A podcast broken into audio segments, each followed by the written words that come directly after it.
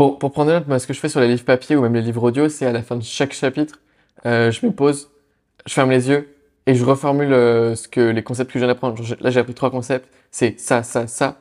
Et euh, donc, première étape, c'est juste le faire mentalement. Et ensuite, c'est juste le, le genre faire une dictée vocale, quoi. Pas en mode dictaphone, mais en mode de transcription de texte. Et ensuite, tu le reprends plus tard ou jamais, tu vois, on s'en fout. Mais le, le côté, à chaque fois que tu franchis un chapitre, tu fermes les yeux, tu essayes de résumer les concepts, si on aucun intéressant, tu passes au suivant. Je crois que nous pouvons tous avoir un projet rentable. Le trouver n'est qu'une question de temps. C'est pourquoi je vais à la rencontre des entrepreneurs qui réussissent pour décortiquer comment ils font et partager ce que j'apprends avec toi. Mon but est qu'ensemble nous puissions être plus libres grâce à nos projets. Toutes les deux semaines, des entrepreneurs partageront en toute transparence leur parcours, leurs réflexions et leurs solutions pour devenir rentables. Je suis Martin Donadieu et tu écoutes Indie Makers, le podcast qui t'aide à te lancer pour vivre de tes projets. Aujourd'hui, on est en présence d'Eliott Meunier. Alors, premièrement, merci d'avoir accepté mon invitation. Merci à toi, Martin, pour l'invitation et je suis ravi de pouvoir m'exprimer euh, sur ce podcast. Du coup, Eliott, si tu devais résumer ton parcours en 2-3 minutes, comment tu le présenterais? J'ai ma phrase aguicheur que je sors sur tous les plateaux de télé. C'est euh, j'ai quitté le lycée pour reprendre en main mon éducation. J'ai 17 ans et je suis entrepreneur, vidéaste et auteur. Ça, c'est mon, mon pitch euh, pour tout niquer et être en headline des journaux, tu vois. Ouais, Mais euh, Ça marche bien, ça. si, euh, si du, coup, du coup, pour faire un tout petit peu d'historique sur qui je suis, j'ai commencé l'entrepreneuriat quand j'avais donc 12 ans. J'étais à l'époque danseur de haut niveau à, à l'Opéra de Paris. Je me formais pour devenir professionnel, donc c'était euh, un truc où tu fais 6-7 heures de sport par jour en pratique délibérée, etc. Et, euh, et, euh, et donc à l'époque, je me suis renseigné un peu, euh, j'étais vachement dans l'univers euh, euh, bah, un peu indie hacker, etc., tous ces trucs-là de, euh, d'impression 3D et autres. Et euh, du coup, j'ai commencé un premier business vers 12 ans euh, où euh, j'imprimais des photos en 3D en lithophanie, euh, où en gros les gens m'envoyaient euh, leurs photos. Euh, moi, je les modélisais en 3D en disant en gros les, les couleurs blanches sont plus fines, les noires sont plus épaisses. Ouais. Et ça se faisait des petites veilleuses que j'accrochais au mur. Et, euh, et du coup, je vendais ça. Enfin voilà, j'ai commencé là-dedans. Après, j'ai switché de projet parce que ça me prenait trop de temps. J'ai fait du dropshipping. J'ai vendu, je sais pas, des masseurs anticellulites, des éplucheurs de légumes, enfin des trucs random à, à un point tu imagines même pas. je suis pas tout à fait fier de tous les, toutes les parties de mon parcours. Et euh, bref, j'ai j'ai vendu des, des micro-pousses de légumes, des vélos électriques, enfin plein de trucs. Et, euh, et puis en parallèle, euh, vers euh, je sais pas, mes 14 ans, j'ai commencé à lire, euh, mais je me suis genre passionné pour la lecture. Quoi. Genre, euh, genre rapidement, j'ai commencé à lire euh, 100 livres par an, ce qui fait plus de deux par semaine. Et, euh, et, et, et- en fait, au fur et à mesure que, que je lisais, j'avais l'impression de, de rien retenir. J'avais une, une frustration de ouf parce que bah, je lisais un truc sur la permaculture parce que ça m'intéressait de ouf. Et deux mois plus tard, j'essayais de l'expliquer à quelqu'un et j'étais là, waouh, l'effet de, de ouf, quoi. Ça n'a servi à rien. Et euh, du coup, j'ai commencé à, à créer naturellement une sorte de, de méthode. Je, suis- je, suis- je suis tombé dans des rabbit holes sur Internet, sur YouTube, sur plein de geeks qui me montraient leur système de prise de notes et tout. Et, euh, et après, j'ai commencé à lire des livres, des théories de, de sociologues qui avaient créé des, des machins. Et du coup, j'ai créé euh, une, euh, un peu ma méthode de, de gestion des connaissances personnelles. Comment tu prends des notes au quotidien, euh, genre euh, sans que ça te prenne trop de temps. Genre, par exemple, quand tu as un podcast, comment tu fais pour euh, en, en deux secondes capturer les, les moments importants? Quand tu, quand tu lis un livre, pareil que, que quand tu surlignes des trucs dans ton livre, paf, direct, ça se synchronise sans que tu rien à faire avec ta base de notes. Du coup, j'ai mis en place plein de petits processus. J'ai pris les, les meilleurs euh, systèmes d'organisation et je les, ai, je les ai appliqués à des logiciels numériques. Et donc, au final, j'ai commencé à créer mon système. Et à un moment, je me suis dit, putain, euh, là, ça faisait un an que je créais du contenu déjà, euh, parce que j'avais un blog sur la danse. J'avais écrit un livre sur la danse aussi. Et, euh, et je me suis dit, mais, mais c'est trop cool ce truc, il faut absolument que je le, je le partage. J'avais vu qu'aux États-Unis, c'était un marché à plusieurs millions d'euros, quoi, la, la gestion des connaissances. Et en France, Ouais. personne n'en parlait, quoi. J'étais euh, j'étais le, enfin, je pouvais être le seul. Du coup, je me suis dit, go, vas-y, go, lancer. Et là, j'ai lancé donc, euh, donc une, une formation, en gros, où- dans laquelle je reprenais euh, tous les éléments de ma méthode de gestion des connaissances. Et, euh, et j'en ai fait un truc, euh, genre j'ai lancé, j'ai fait mon petit produit en une semaine. J'ai commencé un truc hyper agile, avec une promesse simple, genre créer sans effort grâce à un second cerveau. Euh, une page de vente ultra typique du copywriter qui sait pas faire du copywriting, du style euh, au début, je n'y croyais pas. et, euh, et en fait, ça a changé ma vie. et euh, du coup, j'ai commencé sur ce truc-là. Et, euh, et, et au final, Ouais. ça a marché direct et, j'ai continué à créer du contenu et tout. Jusqu'à aujourd'hui, avoir du coup ma chaîne YouTube un peu sur ce sujet-là. Un peu curiosité comme manifeste. Aujourd'hui, ça s'est élargi à mon personnel branding qui a pris 11 000 abonnés. euh, le livre, que, un livre du coup sur le même sujet euh, que j'ai sorti il y, a, il y a une semaine, et ma formation, du coup, qui m'a fait euh, jusqu'à présent un peu plus de 220, 230 000 euros de chiffre d'affaires. Euh, donc, qui s'appelle la méthode Atomic Thinking, qui euh, du coup euh, transmet tout mon système dans, dans un truc bien packagé, quoi. Ok, lourd, c'est bon, tu m'as fait un, un résumé parfait. Euh, c'est exactement ça que j'attends en général. On va pouvoir euh, euh, venir gratter en- dans les détails de tout ce que tu as fait. Un des premiers trucs que tu m'as dit, c'est que tu as commencé l'entrepreneuriat à 12 ans, c'est ça? Ouais. Est-ce que tu saurais dire qu'est-ce qui t'a fait tendre vers ça? Hmm. Pourquoi, pour- Parce qu'à 12 ans, normalement, tu t'intéresses aux cartes Pokémon, tu vois, enfin, il y a plein de choses qui... C'était un intérêt également. non, je pense que c'est clairement YouTube. Euh, le, le côté, euh, je regardais trop de gens qui, euh, qui lançaient des petits projets comme ça. J'étais hyper intéressé par, par ce côté-là. Pas forcément les, les gros Elon Musk comme ça, mais plutôt les, les petits créateurs qui lançaient des trucs justement après sur Ouais. 3D ou autre. Et, et je me suis dit, mais ce, ce produit-là, il est, il est trop stylé. La lithophanie, c'est un truc, même aux États-Unis, il n'y a pas trop de gens qui le vendent. Et, et je vois tous les trucs de print on demand qui marchent bien. Donc euh, je me suis dit, euh, ok, j'ai envie de me faire des thunes pour m'acheter un nouveau Mac ou un nouvel ordi, ou tu sais, j'étais à fond dans les, la- les nouvelles technologies. Du coup, j'étais là, mais j'ai pas de thunes, je veux m'acheter des choses, donc, euh, donc go essayer d'en gagner en vendant des trucs, quoi.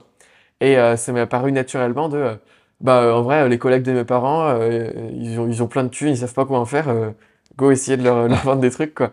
Et, euh, et du ouais. coup, ça a commencé comme ça, c'est leurs collègues de mes parents, et... mais donc YouTube, je pense, en premier. Ok, YouTube. Et qu'est-ce qui t'a amené au produit de la lithophanie? C'est, t'avais, vu ça sur Internet et du coup tu t'es dit euh, en France ça n'existe pas? Ouais, exactement. En fait, c'était. euh, j'ai vu le truc sur internet, comme j'avais une imprimante 3D chez moi qu'on fait faire pour Noël, un truc tout pété en plus qui marchait pas. Euh, j'ai imprimé une photo en 3D et, euh, et j'ai vu le wow effect que ça avait chez tous mes parents, chez. Enfin, j'ai tous Ok, mes- ouais. j'ai que deux parents comme tout le monde, mais chez, chez toute ma famille. je dire un trouble. Et, euh, et du coup, euh, et du coup, euh, du coup, je me suis dit, mais ce wow effect, ça pourrait être répliqué chez tellement de gens. Et du coup, à l'époque, bah, ça marchait super bien. Je me faisais peut-être 1000 euros par mois avec le truc. J'imprimais parce que je faisais genre.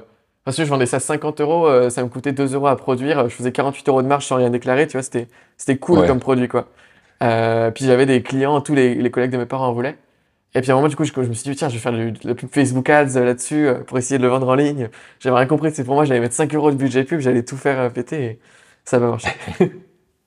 Ok, ça, tu penses que ça n'a pas marché dans, dans quelle proportion? Parce que tu savais pas faire des ads ou parce que Ah ouais, non, non, pas de je marché? savais pas. Ok. J'étais en mode, euh, j'avais fait une pub toute, euh, toute, toute pourrie de euh, immortaliser vos meilleurs souvenirs avec Light Up Your Pictures. Et c'était un truc très comme ça. Donc, euh, mais, mais je pense que si, euh, si vous cherchez une idée de business, c'est que, ça, en vrai, la, la, lithophanie, il y a encore personne qui le fait sur le marché. Et quand tu vois la proportion que peuvent prendre des trucs comme les chaussettes personnalisées, les machins, en vrai, avoir un cadre au mur euh, illuminé qui met tes, tes meilleures photos, ça, ça peut être stylé.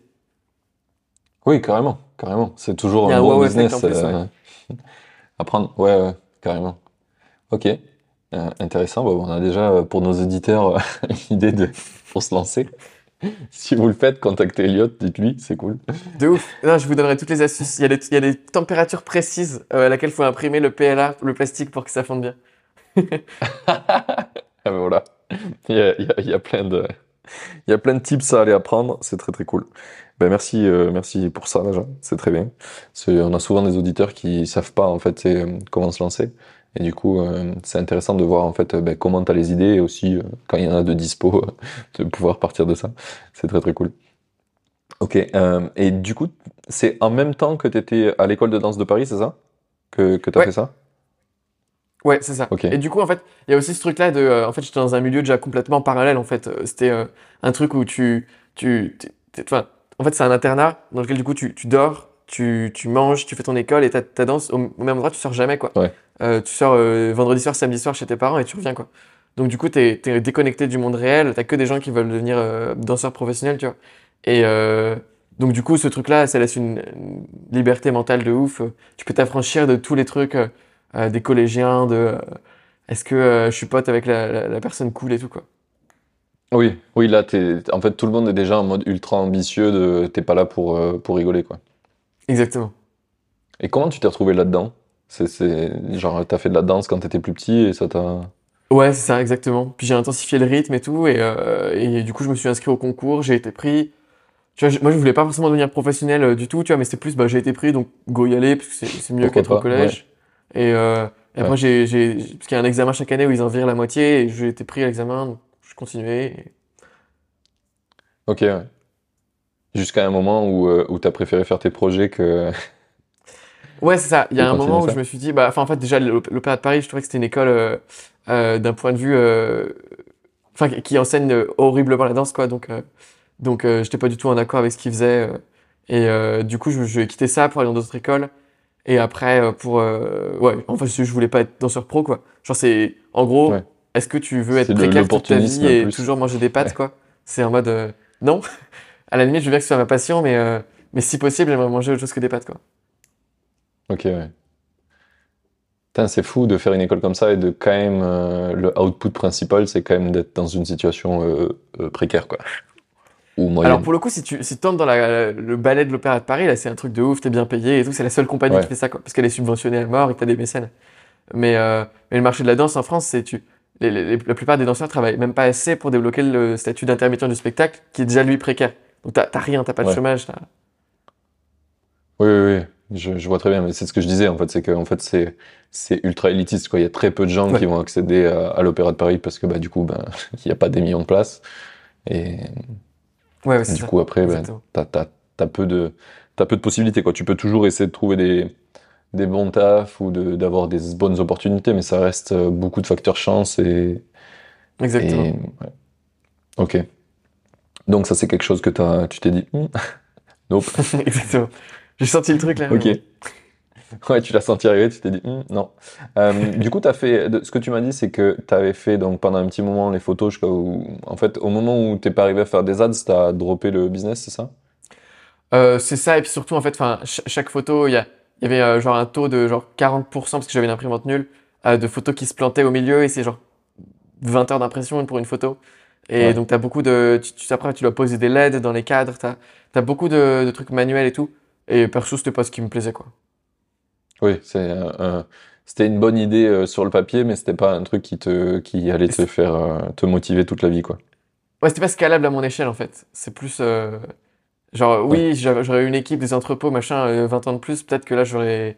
Tu vois, aujourd'hui, je pourrais le scaler, tu vois, mais à l'époque, je j'étais pas capable, quoi. Ok, ouais, ouais, je comprends. Il y a un gros lien entre, entre ta capacité aussi à entreprendre. C'est un, un des trucs que souvent tu oublies quand tu entreprends. C'était les gens, ils ont une idée, ils disent Ah, ça, c'est une idée géniale. Ok, mais est-ce que tu as toutes les compétences qui vont pour exécuter ton idée? Parce que Ouais. c'est en vrai, c'est très dur. Et souvent, on oublie. Et quand tu te retrouves ben, face au problème, tu te dis Ah, mais en fait, jamais de la vie, je peux faire ça. C'est genre euh, beaucoup trop loin pour moi, quoi. Ouais, exactement. Ok, et du coup, c'est là où tu es passé sur le, drop, le dropshipping, c'est ça? Ouais, pas très longtemps après, euh, je suis passé du coup de vendre des, des photos artisanales et tout à, à vendre des masseurs anti-cellulite qui viennent de Chine. C'est. Euh... Jamais faire les choses à moitié. Euh, conseil numéro un. je rigole. Euh, Ouais, ouais, j'ai commencé direct à faire ça et là pour le coup c'était vraiment une bonne expérience rétrospectivement parce que pour le coup là c'était rentable ce business dropshipping. Premier produit testé, première euh, direct rentable sur du, du Facebook Ads, enfin c'était euh, un bon truc. Et ça m'a appris du coup euh, le Facebook Ads, j'ai pu tester sur des budgets de jusqu'à peut-être peut-être 100 euros par jour, donc c'était des gros budgets tu vois. Euh, pour mon âge, euh, j'avais 14 ans quoi. Donc euh, donc c'était Mais c'était du, coup, techniquement, à 14 ans, comment t'arrives à avoir un, un compte Google Ads? C'est quoi ton... Tu, tu, tu grattes à tes parents une carte Le- bleue et tu leur dis regardez pas ce qui se passe? La, la carte bleue, clairement, c'était pas mon nom. C'est, euh, c'était une- euh, ma- mon père qui avait créé la carte bleue. Et après, voilà, pour déclarer, c'était flou, quoi. Ouais, oui. Je me doute. Mais, euh, mais du coup, c'était un truc, ouais, j'ai, j'ai appris les tunnels de vente, le, le, le tracking, le ciblage, un peu de copie, parce qu'en dropshipping, tu dois le faire un peu. Sell les drain, truc comme ça, quoi. Ok. Et du coup, t'as fait ça, t'as fait du dropshipping pendant combien de temps? Pendant genre six mois, jusqu'à que j'ai un peu une conscience écologique qui se mette en place et un truc de, tu vois le produit, tu sais que ça marche pas, quoi. Donc, euh, Ouais. euh, donc partant de ce constat-là, j'étais un peu euh, moins bien. Du coup, je suis allé à- encore une fois à l'opposé. Euh, j'ai commencé tu sais, à faire des micro-pousses de ce qu'il y a dans les restos gastro là, par-dessus les plats. les micro-pousses de Ouais. radis, de tournesol, de trucs comme ça. Et en fait, ça se vend à 100 euros le kilo, ces machins-là. Donc, euh, à des particuliers. Putain. Du coup, euh, du coup, c'est euh, c'est- cool, quoi. Pourquoi euh, Ok, tu vends ça moins cher que de la drogue, mais t'as moins de risques, quoi. Donc, euh, donc du coup, j'ai vois que tu commencé. as à- évalué le sujet de la drogue. Alors non, c'est la meilleure manière de devenir riche, en vrai. Oui. C'est juste un peu, un riches, peu mais trop pour une courte période. Ouais. C'est ça. Le truc de Nassim Taleb poussé trop loin, quoi. Non, c'est du, du coup, du coup, ouais, j'ai- vendu ça pas mal aux, aux primeurs sur mon marché. Je, je fais les, les livraisons à vélo. Parce que en fait, tu peux, pro- enfin, moi, j'arrivais à produire genre 10 kilos euh, quasiment par euh, par semaine et les vendre à des particuliers, les livrer à vélo et tout. Donc bon, euh, j'ai arrêté parce que je voulais pas être un agriculteur, mais c'est un business qui marche de ouf, quoi. Encore une fois, idée de business à reprendre. Ok, ouais. Du coup, ça, tu t'es passé d'un truc euh, où tu avais des clients euh, en dropshipping un peu partout en France, je suppose, à euh, un marché ultra local. Du coup, Ouais, sur c'est les, ça. Limite, sur en fait, j'allais sonner aux portes des gens tous les samedis en mode Bonjour, comment allez-vous? Oui, c'est le voisin. Ben, en fait, je vends des pousses de plantes. Ah ouais, c'est quoi? Ah, génial! Ça se fume ou ça Énorme. se- Je suis sûr que tu as eu la question. Ah oui, oui. Les gens qui rigolent, après, j'étais un peu trop jeune pour qu'ils se disent est-ce que, est-ce que je lui fais ou pas? Ouais. Est-ce qu'ils vendent vraiment de la drogue déjà maintenant? hein Est-ce que c'est Commence de plus vraiment en mon plus voisin? tôt, hein. Ouais. Ouais. Ok. Et, et du coup, le, les, les, les pousses de plantes, t'as fait ça pendant combien de temps? Euh, un- ouais, six mois, un truc comme ça. Et ça a été quoi ton revenu euh, sur ça, à peu près, tu sais? Euh, je pense que j'ai dû gagner, euh, allez, 2000 balles au total. Ok. En, en marge Ouais, nette, quoi. Donc, peut-être euh, 3000, allez. en- Ouais, avec les, les coûts, les frais, tous C'est ça. les, Mais de toute façon, après, comme c'est un en truc. plastique là, que t'as dû acheter. En, en- en fait, c'est pas forcément scalable. Euh, c'est- comme si tu veux faire un truc dans la santé, quoi. Tu vas être euh, attaqué par euh, 28 organismes euh, qui font la contrôle de la nourriture. euh, euh, tu Ouais. sais, enfin, genre, tu, enfin, moi, je prenais des graines de tournesol que j'ai achetées à Jardiland, c'est des graines pour oiseaux, euh, qui sont entourées de, de tous les additifs imaginables. moi, je mettais ça dans des barquettes, dans des cagettes que je ramassais dans le marché du coin, tu vois, avec un- pour pour mettre, euh, je mettais du vieux terreau, du ouais. compost et, euh, et des trucs en dessous de la bâche de peinture. Enfin, le truc, tu te dis, si les gens ils tombent pas malades. Ok, ouais, je comprends. Je savais même pas qu'on pouvait faire pousser ces graines. Il y a une petite barrière à l'entrée pour, euh, pour avoir son truc établi, quoi. Ouais, oui, dès que tu vas rentrer dans la régulation, euh, ça va être euh, très très dur d'un coup, quoi. C'est ça. temps que t'es sous le Surtout quand t'as radar, c'est 14 bien. ans que. Ouais, tu peux pas, quoi. Oui, oui, à 14 ans, c'est infaisable. Ou, enfin, très difficilement. euh, c'est- c'est pas smart, quoi. Comme... Donc, je, je comprends que t'es arrêté. Euh, Et du coup, tu t'es lancé dans quoi après ça? Euh, C'est là où t'as- après t'as ça, commencé j'ai- à faire il, est- du il est livre. possible que j'ai repris un tout petit peu de dropshipping. Parce que fuck la conscience écologique à un moment. bien Euh, mais d'avoir ça n'a pas trucs, marché. Cette, euh, exactement. Mais les, les- les autres produits que j'ai testés ne marchaient pas. Euh, et, euh, et du coup, et du coup, au même moment, j'ai découvert un peu tout ce qui était euh, Olivier Roland, euh, de euh, trucs, Ouais. des blogs pour changer de vie ou je sais pas quoi. Euh, donc, euh, donc du coup, j'ai lancé un blog sur la danse qui s'appelle toujours Master Dance. Euh, et, euh, et du coup, là, je me suis, je me suis vraiment euh, pris au jeu du truc. Euh, en plus, c'était une année où j'étais, euh, je faisais le, le lycée à distance. Et du coup, j'étais à Paris euh, tout le temps. J'avais rien à faire de mes journées. Du coup, j'écrivais genre euh, deux articles par semaine. Euh, et je suis devenu, euh, pendant un- une période, le, le blog numéro un le plus vu quoi, sur la danse en France. Et, euh, et du coup, j'étais invité à ce dans... moment-là, tu faisais plus, tu faisais plus l'école de danse déjà. Ou- Ouais, je faisais des cours en mode à droite à gauche à Paris pour me faire mon propre programme. Et, c'était hyper cool parce que genre du coup la journée je faisais mes cours de danse et le, le soir j'étais invité par tous les théâtres de Paris et de France gratuitement pour voir les spectacles et interviewer les chorégraphes. Du coup genre je, tous les soirs j'allais voir des nouveaux spectacles, je, je faisais les critiques en rentrant dans le métro, j'étais là comme ça puis j'interviewais les chorégraphes. J'étais euh, mi- micro-média tu vois. Et euh, ouais, c'était c'était trop bien, hyper grosse émulsion euh, euh, intellectuelle, artistique et tout, c'était vraiment cool. Euh, tu sais, je me disais mais mais waouh quoi, c'est et en fait euh, juste au culot, tu sais, te- tu demandes au plus gros chorégraphe euh, est-ce que je peux t'interviewer et tout, et ça marche quoi, parce que t'as as un branding, une image de marque qui est créée autour de ça. Et Ouais. Euh, juste tu sais, quand, comme tu les contactes en tant que mas- enfin que, que le blog, tu vois. il faut arriver un, un mec. En plus, à l'époque, j'étais, j'étais habillé en Sarwell avec un béret, enfin, ça allait pas. Vous êtes le stagiaire? Tu sais, j'avais des bagues encore, du coup, j'étais en mode, Ouais. bonjour. j'avais des chaussures sans semelle, enfin, le truc, t'es- qui est ce gars? Ouais. Et, euh, Ok, ouais. donc, euh, c'était assez drôle. Mais, et ça s'est stoppé à cause du Covid, ce truc-là. Et après, j'ai écrit un livre sur les. Ouais, il existe toujours. Euh, j'ai écrit un livre sur les étirements. Euh, à ce moment-là, là encore, j'ai refait du coup du Facebook Ads sur ce livre-là. Euh, c'était un truc que je vendais 6 euros et j'arrivais à avoir à quasiment un x2 en, de ROS en, en pub, Return on Ok. Ad. Donc, tu prends le CA hors taxe et tu soustrais les pubs, puis tu divises, bref, tu trouves ton rapport, quoi, si je faisais un x2. Et euh, sur un produit à 6 euros, quoi. Donc, c'était vraiment un sujet hyper euh, problématique dur. Du coup, je vais faire 5000 euros avec ça, quoi. Ce qui m'a permis d'acheter un Mac, c'était cool. Et, euh, et, euh, et après, bon, bref, j'ai eu en, des en problèmes gros, tu de mettais, tu, tu, mets- tu mettais 3 euros en pub pour euh, 6 euros de vente, c'est ça? Euh, ouais, ouais, enfin, euh, plutôt euh, 2 pour 6 et avec les, les taxes, machin truc, ça, ça Oui. faisait, ça faisait x2. Ok. Mais, euh, mais en gros, c'était ça.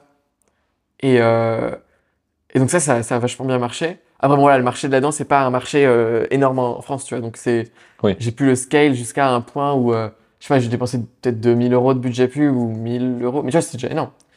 Du coup, j'ai dû faire 5000 euros avec ça. Puis après, j'ai j'ai eu des problèmes de légitimité. Enfin, on m'a on m'a accusé de, de, de plagiat. On m'a dit, mais enfin, t'es qui dans le milieu pour faire ça? T'as pas de diplôme de prof? Euh, ce, ce, tout ce truc-là de. euh, Enfin, voilà, t'es qui, quoi? Et en plus, moi, comme à l'époque, j'avais encore ce truc-là de. C'est un petit milieu de mafieux, en fait. Donc, euh, donc genre, euh, si, si, si un prof te connaît et que il, ça, te- ça te bloque pour entrer dans les grandes écoles de danse ou autre. Donc, j'étais en mode, OK, Ouais. je calme le jeu et j'ai stoppé ce blog-là. Voilà. Donc, ça, c'était euh, pour moi mon expérience sur la danse. Et après, direct après, j'ai lancé mon, mon truc actuel sur la gestion des connaissances, ma chaîne YouTube, etc. Ok, ouais. Ouais, du coup, c'est, tu, tu t'as, t'as répondu à la question que j'allais te poser, c'est est-ce que ce blog, tu l'as revendu ou pas? Donc non, c'est plutôt tu l'as stoppé. Euh, Ouais. arrêté de, de faire du contenu dessus. Et sur les premiers dropshipping qui avaient bien marché, t'as essayé de les revendre ou, ou juste tu les as Je stoppés savais aussi? même pas que c'était possible. Et, euh, et aussi, j'avais un- une, une fâcheuse tendance à, à ne pas assurer le support client et à fermer le site. Ah, ça me fait chier. Allez, ciao. non, mais ouais, j'avais vraiment une période de. De... Enfin, je suis plus comme ça. hein. Là, je parais comme une personne absolument détestable. mais En vrai, euh, je pense que pour tous les gens qui ont fait de l'entrepreneuriat, je pense qu'ils savent ce que c'est. Euh, et c'est dur en fait, c'est dur. Et, en- et encore plus quand t'es jeune, euh, que t'as autant de responsabilités, et au bout d'un moment, des fois, t'en as juste rien à foutre. T'as envie de jouer à, à Pokémon, tu vois, ou à un autre truc. Enfin, genre, pourquoi se faire chier avec des gens que tu connais même pas? Enfin, oh, C'est plutôt logique. Après, oui, ça peut paraître euh, détestable, je pense, mais euh, c'est essayez d'entreprendre et vous verrez que ça ne l'est pas. c'est ouais, c'est vrai. Ça pourrait être le, le deuxième conseil. Ouais, c'est ça. En, en ce moment, je suis en train de bosser sur un projet que j'ai fait. euh, du coup, euh, moi, je code. Et du coup, je fais des projets où je code. Et, euh, et j'ai fait tout un truc open source. C'est quelque chose qui me plaît beaucoup, le fait de faire open source. Et du coup, j'essaie de monter un business avec du code open source. Donc, n'importe qui peut prendre mon code et reproduire ce que je fais. Et là, dernièrement, euh, du coup, j'ai ouvert un Discord autour du, du produit que je fais. Et, euh, et dernièrement, il y a un mec là, aujourd'hui, qui m'a, et hier, qui m'ont posé des millions de questions sur tout ce que je fais et qui me dit, et tu peux faire ça, et tu peux faire ça, et tu peux faire ça. Et ça, comment on fait pour le faire nous, sans passer par ton service que tu vas vendre? Tu vois, c'est vraiment genre. Euh, J'étais là, je fais. J'ai pas envie de te répondre, mec. C'est tout ce que tu es en train de faire là, c'est de trouver des de trouver des moyens de faire que tu ne payeras jamais pour le service que je suis en train de fournir, tu vois. Oui, c'est ça. Mais je l'ai quand même fait parce que du coup, il pose en public sur le Discord, tu vois, et je peux pas l'envoyer chier alors que j'essaie de, de construire une communauté et d'avoir une inertie, tu vois, avec le truc. Mais je t'avoue que je me suis posé la question à un moment donné de j'y réponds ou j'y réponds pas, parce que là, euh, flemme. L'intérêt du Discord, tu, tu- tu laisses deux jours, les autres membres de la communauté y répondent parce qu'ils ont pitié de la personne. et comme ça, t'as plus besoin de répondre après. Ouais, ouais, ouais. C'est ce que j'essaie de faire de plus en plus, mais là, on a une masse critique encore euh, faible. hein. Je suis à 60 personnes sur le Discord. Ok. J'essaie Ouais, de... 200, c'est le bon nombre. Ouais, ouais, voilà. J'essaie de créer, euh, de commencer à avoir une, une vraie inertie où les gens se répondent entre eux, etc. Mais, euh, mais pour le moment, en fait, il y a plein de gens qui se sont juste inscrits et qui disent, ah, ben, je vais tester bientôt, ou je me suis mis en attendant de le faire.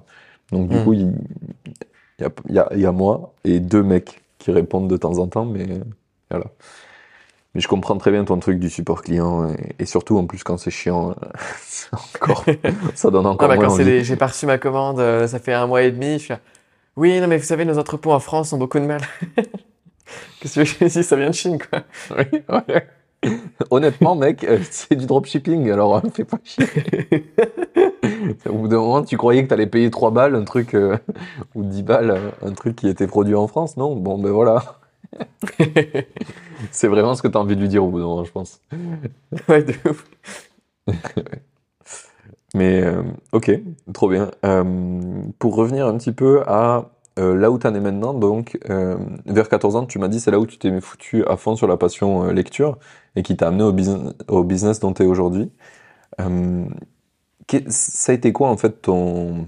Déjà, est-ce que tu sais le déclencheur qui t'a donné envie de lire autant? Euh, Parce que ça, Mm. c'est étonnant. Ouais, je me rappelle assez bien, c'est... Euh...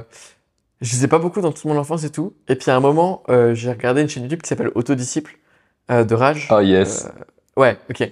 Et, et du coup, connais. à un moment, il fait un défi, je sais pas, 100 livres en 100 jours ou un, ou un délire comme ça. Et, et à la fin, il sort son classement des meilleurs livres. Et du coup, je me suis dit, ok, le, le- le gars est incroyable, je veux, je veux tout faire comme lui. Et, et du coup, euh, du coup j'ai j'ai pris les, les- ses livres préférés et j'ai commencé à les lire. Et euh, c'était genre Sapiens et le signe noir. Et j'avais genre, euh, je sais pas, genre 13 ans ou 14 ans, quoi.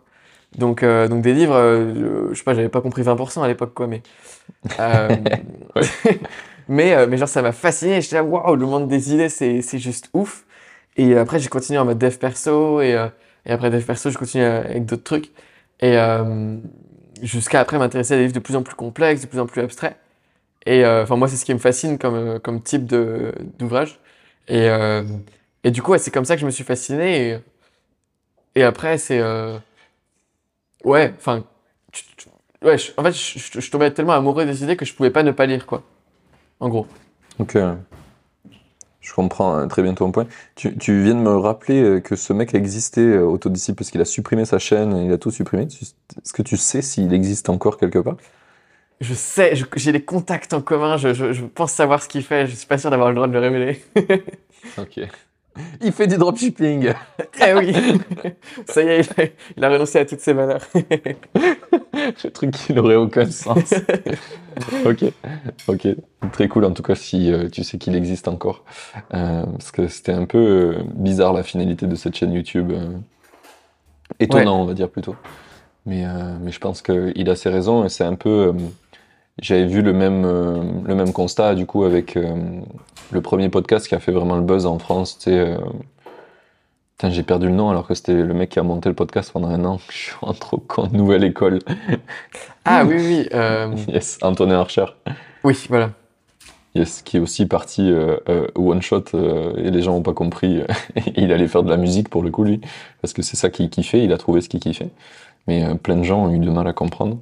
C'est un, c'est un truc assez ouf ça. Est-ce que tu l'as eu pour le blog, le fait que tu arrêtes du jour au lendemain de de publier dessus? Est-ce que tu as eu des retours de gens qui étaient un peu choqués ou qui s'étaient déçus? T'as eu des retours? Ouais, carrément. Carrément. Euh, ouais, ouais, pendant toute une période, même encore aujourd'hui, quoi. Il y a plein de gens qui disent, mais c'est trop nul. Euh, et puis du coup, on a essayé de le relancer en mode collaboratif. Les gens peuvent euh, écrire dessus, euh, bénéficier peut-être de, la, de la liste mail, tout ça. Mais, Ouais. mais au final, c'est juste toujours du travail, quoi. Et à un moment, moi, je sais pas, moi, je, genre, du coup, j'ai fait une pause pendant genre trois mois parce que je m'étais, euh, je me sentais plus légitime d'écrire ou quoi que ce soit, de par euh, les problèmes relationnels que j'avais eus.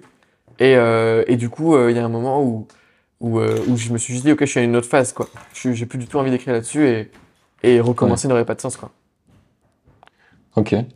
C'est ouf que tu aies eu le problème de légitimité a posteriori. Parce que normalement, c'est souvent a priori, on, a du mal à se lancer à cause de la légitimité.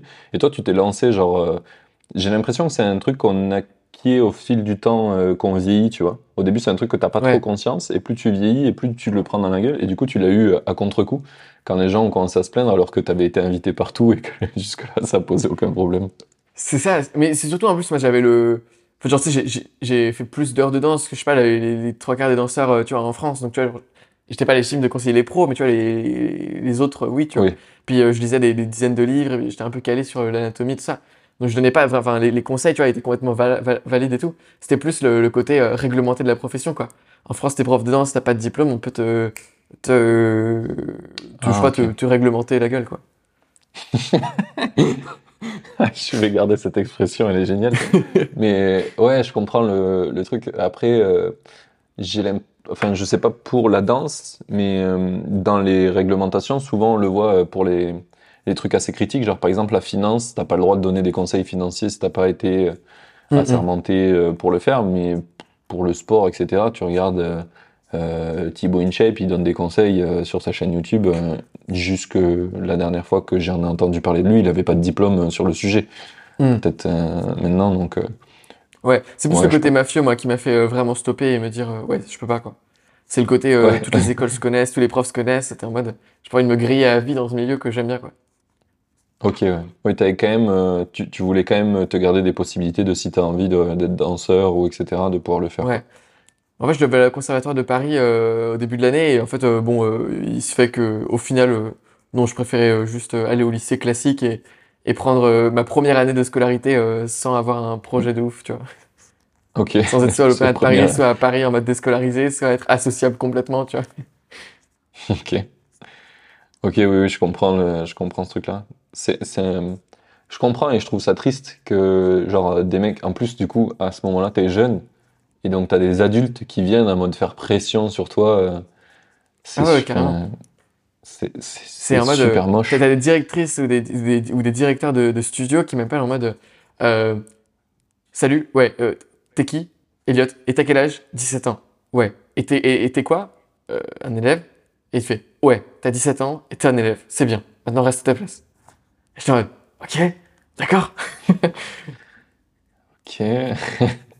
Belle ambiance. Ouais, mais après, je comprends, c'est tous les milieux comme ça, euh, ultra élitistes. C'est genre, euh, t'es obligé d'avoir un, euh, une espèce de. Il y a un jeu de statut qui se fait et euh, faut suivre les, les, les, comment le, sta- le statut s'établit. T'es obligé de suivre le, le, le chemin que tout le monde a pris. Sinon, euh, Mm. on te, on te, on te met de côté, quoi. J'avais rencontré un mec qui avait le même problème que toi euh, à Anduze, je sais pas si tu connais cette région de France, c'est un endroit où ils font des, des vases en poterie euh, très spéciaux euh, dans le sud de la France. Et euh, c'est une technique ancestrale. et pour devenir maître potier des vases d'Anduze, là, enfin, tu es obligé de suivre un maître pendant 10 ans, je crois, ou 12 ans, pour après avoir le droit d'ouvrir ta propre poterie. et du coup, pour être accepté avec un maître, il y a un parcours initiatique à faire. Enfin, c'est super chiant. Et à ce moment-là, moi, je voulais faire des vidéos sur, sur YouTube pour des, en gros, euh, en anglais sur des trucs euh, de la culture française, tu vois, parce que je kiffais trop un mec qui s'appelle Alex French Cooking, qui fait des vidéos de cuisine et qui est français et qui les fait en anglais. du coup, je me suis dit, ça serait ouf, vu euh, comment les anglophones kiffent la culture française, de faire un média dédié à eux sur des trucs en France euh, en tant que Français, tu vois. Et c'est t'es encore plus légitime pour eux parce que t'es Français, tu connais bien. Et du coup, j'avais envie de faire ça. Et la première vidéo, je me suis dit, je vais aller la faire dans cette région parce que c'est vachement beau.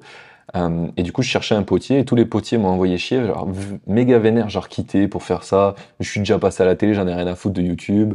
Enfin, vraiment, genre, j'étais, j'étais désespéré au bout de trois jours de, de recherche là-bas. J'avais enregistré plein de trucs. Et euh, au bout de trois jours, j'ai toujours pas eu un potier alors que c'était le sujet principal de ce que je voulais faire. Tu vois. Et euh, un des endroits où on avait dormi avec ma, ma, co- ma meilleure pote, euh, j'ai oublié un truc euh, que ma meuf m'avait filé euh, dans un hôtel, tu vois. Et on est, c'était un hôtel, on est arrivé que la nuit, on était reparti le matin, donc on n'avait pas vu un peu qu'est-ce qu'il y avait autour de l'hôtel. Et en fait, quand je retourne à l'hôtel la journée, je vois que l'hôtel il est collé à une poterie. Je dis oh what the fuck. Et du coup, on rentre dans le. Enfin, au début, on voit même pas la poterie, je pense. Euh, on rentre dans l'hôtel et dans l'hôtel, il y a marqué euh, euh, si je suis pas là, je suis à la poterie juste à côté. Et du coup, on va à la poterie. Et là, on rencontre le mec et le mec est un fou furieux. Il en a rien à foutre de- des concepts de la poterie du, aux alentours là, de la région. Et, euh, et du coup, on parle, je récupère le truc que je voulais. J'ai dit, ça te dirait pas euh, que je t'interviewe, tu vois, pendant une heure là, et tu m'expliques euh, comment tu fais un vase? Et le mec, il dit, bouge pas, je remets mon t-shirt parce qu'il était torse nu. Et, et il part en, en impro total, il fait un vase devant moi pendant que je l'interview. Euh, et il m'explique comment sont faits les vases d'Anduze. Avec tous les on secrets. peut tu vois. voir cette vidéo? Non, malheureusement, je l'ai jamais sorti Ah. et euh, j'ai perdu les, les rushs en fait. En fait j'avais été un peu dégoûté par ce truc-là euh, du fait que j'avais galéré et du coup j'ai postponé le fait de la sortir. Et au bout d'un an, j'ai perdu les rushs. Du coup, euh, ce- cette vidéo n'existera jamais, malheureusement. Et je suis trop Oh. deg parce que c'est vraiment trop bien. J'ai passé, euh, je sais pas, la meilleure heure et demie de ma vie. J'ai eu tous les devices que j'avais pour enregistrer qui ont plus de batterie. Je me suis mis à enregistrer sur le téléphone parce que le mec débitait à l'infini euh, des trucs trop intéressants. Et, et en fait, il a fait le, si tu veux, ce mec-là, il a pas fait les, les, les 10 ans d'études qu'il fallait. Euh, ce mec-là, c'est un génie avec ses mains. Vraiment, genre, il sait tout faire. Genre, il fait de la sculpture sur métal, sculpture sur bois, et tout, il a appris lui-même. Et du coup, à un moment donné, il était dans la région et s'est dit, tiens, je vais apprendre à faire des vases d'Anduze. Et du coup, il a appris tout seul, il a ouvert une poterie sans rien demander à personne. et du coup, il avait ce problème de légitimité où tous les gens lui crachaient dessus, ils sont venus euh, lui péter sa poterie, enfin, tu vois, des- que des trucs hardcore. Ah ouais, d'accord, ok. Et, ouais, Truc de alors que le mec, en fait, en fait, pour apprendre à faire des vases d'Anduze, il a trouvé des vidéos de Chinois qui sous-titrent leurs vidéos en anglais, euh, qui font des copies des vases d'Anduze parce que ça se vend hyper cher. Et c'est grâce aux Chinois qui copient les méthodes françaises qu'il a appris les bases. Et de là, après, il a allé copier des grands maîtres. Et il a même amélioré le vase de base qui a une fragilité à un certain endroit. En fait, il a trouvé une technique, lui, puisqu'il est doué, tu vois, euh, autodidacte, il a trouvé une technique pour garder comment il fait un vase d'Anduze tout en euh, enlevant la fragilité. Et, et il- dans ouf. la vidéo, en plus, il me révélait ce- le secret, tu vois. Donc c'était ouf la vidéo. Et, euh, et voilà, je l'ai jamais sorti. C'était un, c'est un projet meur- euh, qui est mort dans l'œuf. Mais, euh, mais ouais, c'était dingue. Et ça m'a énormément fait euh, me rendre compte à quel point le, truc de légitimité, c'est grave, quoi. Des fois, genre, le mec, tu peux pas ouvrir une poterie. T'es genre, t'as pas le droit. Il faut que tu fasses 10 ans de. Dans la région, là, si tu veux faire des vases d'Anduze, il faut que tu fasses 10 ans d'apprentissage parce qu'ils ont décidé ça. Tu dis, mais s'il s'il arrive à en faire, il arrive à en faire. T'as pas besoin d'attendre 10 ans, quoi. Ouais, c'est ça. C'est ouf. Donc, euh, donc voilà, euh, très, c'est, c'est la première fois que je raconte cette anecdote, donc très content de l'avoir raconté. Dommage pour tous ceux qui voulaient euh, la vidéo. Désolé, mais et voilà. Ok, donc on revient sur le sujet des livres. Donc tu t'es foutu à lire des livres et euh, puisque du coup c'était le nouveau sujet sur lequel il te plaisait. Et donc tu as eu euh, cette épiphanie là que tu as dit tout à l'heure qui qui était que tu n'arrivais pas à retenir finalement en fait euh, euh, tout ce que tu lisais. Euh, et tu t'es mis à créer ta propre méthode de ce que j'ai compris. Co- comment ça t'est venu un petit peu le... Été quoi les premières recherches que tu as fait pour, pour, pour commencer à, créer de la méthode autour de ce sujet-là? Parce que tu dis en France c'est un sujet pas du tout connu, donc du coup tu as forcément cherché en anglais. T'es tombé dessus par hasard Comment t'es... Ça a été quoi le... je pense que les premières personnes que j'ai vues en parler euh, ou entendu de loin euh, les termes de personal knowledge management, qui est le, le terme général euh, aux États-Unis, ou des trucs plus, enfin, plus euh, spécifiques de note taking, etc. C'est, euh, je pense, que c'est Natalie Hassan, euh, qui est un blogueur aux États-Unis qui avait un système depuis pas mal de temps. Euh, Thiago Forte, qui, en, qui, je l'ai découvert pareil en faisant un peu des recherches, euh, qui a créé, qui a un peu popularisé le concept de second brain. Euh, puis après, Ali Abdal a quand même pas mal donné un coup de, un coup d'élan, pareil, un youtubeur américain. Et euh, du coup, moi, j'avais la chance de, de regarder que des vidéos en anglais, de traîner dans le monde anglophone, de parler anglais depuis que j'ai, je sais pas, 10 ans, tu vois. Euh, comme ça, en mode autodidacte, tu vois, mais à force de regarder des vidéos et, et tout ça, je, je, j'ai naturellement parlé anglais. Et du coup, et du coup, ouais, directement ce, ce milieu-là, il y a genre un livre qui est sorti il y a, il y a deux ans sur le sujet, quoi, un an et demi. C'est c'est tout, quoi. Worldwide. Donc, après, t'as des vieux écrits en allemand, euh, parce que le, un gars qui a créé une méthode qui s'appelle Zettelkasten. Et du coup, euh, bah, moi, j'ai fait allemand euh, LV2. Du coup, je comprenais un peu, puis j'ai traduit avec Google Translate, enfin, le truc bordélique, quoi. J'ai passé genre deux mois à lire un PDF de 20 pages, tu vois. Mais, euh, mais c'était euh, super précieux comme PDF. c'est genre le PDF Ouais. fondateur de, de tout, quoi. Et, et ouais, et tous les systèmes d'organisation après qui, qui en découlent, du coup, tu sais, c'est toujours, tu commences un sujet par un créateur qui va citer deux autres personnes dans un podcast, du coup, tu vas voir les deux autres personnes et, et à un moment, tu Ouais. connais tout le monde, quoi, dans le milieu. Tu, par capillarité, tu, tu chopes tout le monde. Exactement. Et, euh, et du coup, euh, du coup, ouais, c'est comme ça que j'ai commencé à, à découvrir. Du coup, je, je enfin, au début, j'étais très geek, en mode une approche ultra euh, software-based sur le, ok, il y a Notion qui est hyper cool, vas-y go, mets toute ma base, je passe deux semaines à tout transférer. Puis après, une semaine plus tard, je me rends compte, en fait, Notion, c'est de la merde parce que, en fait, si leur serveur brûle, tu perds tous tes fichiers, puis tu peux pas les exporter dans un format non propriétaire. Donc, en fait, c'est nul. Et du coup, j'ai paf, je réexporte tout pendant deux semaines juste dans un logiciel. Du coup, j'ai fait pas mal de test and learn de, cette manière-là. Et, euh, et après, j'ai commencé à m'intéresser plus à l'aspect euh, comment tu, euh, tu, tu réellement crées un système d'organisation qui a de la valeur et, euh, et comment t'appliques des principes et pas juste un truc geek de, de logiciel futile, quoi. Et du coup, là, c'est là où j'ai commencé à m'intéresser aux théories des systèmes, aux neurosciences, parce qu'en fait, euh, moi, le- ma principale source d'inspiration pour développer mon système euh, perso, c'était euh, les neurosciences. En gros, j'ai essayé de reproduire le fonctionnement de, des neurones sur l'ordinateur. Donc, euh, donc, au fur et à mesure, voilà, j'ai développé une approche qui m'est propre et dans des logiciels qui, qui me convenaient, du coup, que j'ai pas développé, mais, mais qui sont Ouais. un truc ça s'appelle Obsidian en l'occurrence, mais ça stocke tous les fichiers en, en Markdown, TXT, en local, aucun problème. Ok. Ah oui, euh, je crois que j'avais testé euh, Obsidian. C'est un, c'est un logiciel open source, non? Je crois. Euh, alors, il est, euh, il est pas open source, il est ultra collaboratif, genre tout le monde peut développer un plugin et il est gratuit. Mais, mais il est pas Ok. open source. Ok. Mais oui, j'avais vu ça, que c'était une, une bonne alternative à Notion, surtout si tu voulais de l'export Markdown, etc. C'est un... Faudrait que je teste. Enfin, je crois que j'avais essayé de le tester, mais c'est, quand t'as tout un système, c'est ce que tu disais tout à l'heure, ça prend pas mal de temps de re- tout, euh, tout changer euh, sur un autre, euh, sur un autre soft. et parfois, c'est pas forcément le truc auquel tu veux passer du temps, tu vois. Tu, tu veux juste utiliser ton système, pas mettre à jour ton système. Ouais, c'est ça. On a le même problème quand on développe des logiciels. Des fois, tu dis Ah, ça a l'air trop bien cette nouvelle techno, mais si je veux l'utiliser, il faut tout que je pète. non, non. Bon, ben tant pis. C'est un des trucs qu'on conseille souvent pour les gens qui se lancent c'est de pas essayer de- d'utiliser des nouvelles technologies ou des nouveaux trucs, c'est de prendre ce qu'on connaît bien. Parce que si tu veux construire rapidement un produit et le tester euh, sur le marché, c'est mieux euh, avec quelque chose que tu connais que qu'avec quelque chose de nouveau euh, qui a l'air super Ouais. fancy, mais en fait qui, qui aussi son lot de problèmes. Mes critères principaux, c'est toujours, quoi que je choisisse, c'est minimaliste, euh, portable, euh, format non propriétaire et résilient. Euh, si, si, enfin, faut qu'il y ait au moins 3-4 backups qui soient euh, dans différents serveurs. Mais du coup, le fait d'en parler avec toi, ça me donne trop envie de, de, de lire en vrai parce que c'est un problème euh, que tout le monde a. euh, Ouais. De ce, ce- ce truc-là. Tu, tu perds la connaissance de. C'est un des trucs que j'ai souvent dit aux gens parce que souvent, quand tu parles avec des entrepreneurs, ils sont là. Moi, je lis plein de livres pour m'instruire, apprendre à être un meilleur entrepreneur et tout.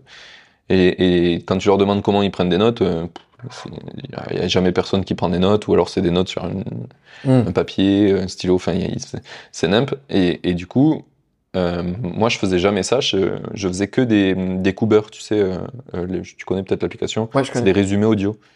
Et il me dit, ouais, mais ça, t'as pas lu le livre. Je dis, bah, entre toi qui passe 6 heures sur un livre dont tu vas oublier les 80% et moi qui passe 20 minutes sur un résumé que je peux réécouter plein de fois parce que c'est super rapide, je sais pas qui, qui perd le plus dans l'histoire. Mais je suis pas sûr que ce soit moi. Ouais, je suis grave d'accord. En vrai, en vrai, à la limite, euh, si c'est pour euh, pas prendre de notes, autant juste ne pas lire, quoi. C'est. Ouais, c'est ça, c'est ça. Du coup, c'est euh, pendant longtemps mon hack c'était ça, c'était d'utiliser Cooper parce que j'avais aucune euh, espèce d'idée que euh, qu'en fait on pouvait prendre des notes de manière efficace et changer un peu le changer un peu la, la donne. Mais euh, mais du coup, ça m'intéresse vachement euh, ce que tu fais et je vais aller voir un petit peu plus Euh, parce que parce que maintenant je me mets de plus en plus à lire des livres euh, euh, sur des sur certains sujets. En fait, euh, il n'y a pas de coupe, ils sont que en anglais certains livres, etc. Du coup, t'es obligé de les t'es obligé de passer par là. Donc je les écoute souvent, mais pouvoir prendre des notes, ça serait pas mal. En plus, quand t'écoutes, c'est trop bien parce que tu peux prendre des notes super facilement. Versus quand tu lis, il faut. Si tu le fais sur le téléphone, tu vois, tu switches d'app, enfin c'est un peu chiant. Donc Mm. euh, je pense que le support, est, le support est parfait pour. euh, Pour, pour prendre des notes, moi, ce que je fais sur les livres papier ou même les livres audio, c'est à la fin de chaque chapitre, euh, je me pose, je ferme les yeux et je reformule euh, ce que, les concepts que je viens d'apprendre. Là, j'ai appris trois concepts. C'est ça, ça, ça. Et donc, première étape, c'est juste le faire mentalement. Et ensuite, c'est juste le, le genre faire une dictée vocale, quoi. Euh, pas en mode dictaphone, mais en mode de transcription de texte. Et ensuite, tu le reprends plus tard ou jamais, tu vois, on s'en fout. Mais le, le côté, euh, à chaque fois que tu franchis un chapitre, tu fermes les yeux, tu essayes de résumer les concepts, tu n'en as aucun intéressant, tu passes au suivant, quoi. Ça semble efficace, effectivement. trop bien. D'un point de vue neurosciences, Mais- c'est la meilleure manière. Ok, ok. Alors si c'est les neurosciences qui le disent, c'est Ah bah. parti. Est-ce que tu as eu le problème de légitimité euh, sur ce sujet-là d'ailleurs? Euh, pas vraiment, parce que c'est plus un truc de, de geek, quoi. Genre, c'est plus, euh, euh, genre, voilà comment moi je prends des notes. Voilà comment. Et à chaque fois, en fait, tu vois, dans mon livre, j'ai une bibliographie qui fait 5 pages, tu vois. C'est, genre, j'ai, des sources. sur chaque argument que je dis. Là, je vais te dire le cerveau est fait pour oublier. Là, je vais te dire c'est Ebbinghaus qui l'a montré en telle année. Euh, Il y, a- il y a telle donnée, etc. euh, sur tant de participants. En fait, tu vois, j'ai j'ai fait en sorte de backup chaque point que j'avançais. Et tu vois, les neurosciences, je suis allé au bout du truc. Tu vois, j'ai j'ai appris. euh, Enfin, je, non, je fais tout aller au bout du truc, mais genre, je, je, suis- je suis allé de manière sérieuse. Non, j'ai pas lu une étude et les conclusions. Je, J'ai fini, j'ai fini le sujet des neurosciences. Je suis. j'ai, voilà. Non, non, mais genre, j'ai euh, j'ai lu vraiment le, un manuel scolaire de première année des neurosciences, tu vois, et j'ai fait l'effort de- d'apprendre. Donc, euh, donc du coup, tu vois, quand je lis une étude, je peux comprendre euh, 90% de ce qui est dit dans les prémices, c'est pas que la conclusion, comme le font la plupart des gens. Ok, oui, tu peux lire l'étude en entier, ce qui change beaucoup de choses. Si tu comprends le développement de, de l'idée, quoi. Ouais. Et pas juste le, le résultat. Parce que des fois, l'output n'est pas forcément pareil que, que le, le- comment tu le développes, quoi. Mm, exactement. Pour la compréhension. ouais. Ok. Euh, du coup, pour revenir à ça, à quel moment tu as lancé ta chaîne YouTube sur le, sur le sujet? Enfin, actuellement, là, ta chaîne Mm. YouTube, elle est plutôt plus généraliste, c'est ça? Mais au début, c'était vraiment sur ce sujet-là? Exactement. Ouais, actu- euh, enfin, euh, actuellement, je peux plutôt, enfin, si- je considère que mon level 1 de personal branding, c'était euh, le gars qui parle de personal knowledge management. Aujourd'hui, euh, level 2, c'est Elliot qui a un parcours cool et euh, qui a genre, le, le- son manifeste, c'est la curiosité, quoi. C'est un peu ça mon, mon, mon nouveau switch. Mais avant, ouais, du coup, du coup, ouais. Donc en gros, en, euh, ça doit être 2000, euh, 2020. On est en 2000, ouais, on est en 2022. En 2020, 2022. euh, genre en novembre 2020, j'ai lancé ma, ma chaîne YouTube. En gros, je me suis laissé en gros une semaine et j'ai lancé en parallèle euh, première vidéo sur ma chaîne YouTube en mode très très SEO, euh, en mode euh, qu'est-ce que c'est qu'un second cerveau? Et ensuite euh, comment utiliser Obsidian, puis comment utiliser euh, Notion, j'en sais rien, tu vois, plein de trucs euh, euh, sur des mots-clés que j'avais analysés en amont. Et en parallèle, euh, le, genre le même jour, j'ai lancé mon tu- un tunnel de vente. Euh, parce que mon but c'était, euh, je vois que ce marché-là a énormément de potentiel aux États-Unis. Euh, et maintenant, ma question c'est est-ce que sur le marché français, avec tel angle de telle, telle promesse de valeur, ça va marcher ouais. Et du coup, j'ai fait un MVP de, de formation, quoi. Genre, c'était deux heures de vidéo et, euh, et une heure de coaching, tu vois. C'était un truc tout minime à 20 euros, tu vois. Vraiment le truc que je me suis dit, euh, voilà, au pire, les gens, enfin, c'est pas le truc le plus qualitatif que, que j'ai fait. Si ça marche, je le referai complètement et je donnerai accès euh, gratuitement la- aux versions supérieures aux gens qui ont acheté la première version. Mais, euh, mais voilà, je fais un truc euh, hyper light pour tester de manière agile. Et du coup, ben voilà, j'ai j'ai euh, j'ai j'ai créé en une semaine le produit et, euh, et j'ai lancé ça. euh, du coup, le, le tunnel de vente, c'était euh, euh, une publicité YouTube et Facebook. Euh, donc une vidéo de moi qui fait euh, Voici mon second cerveau.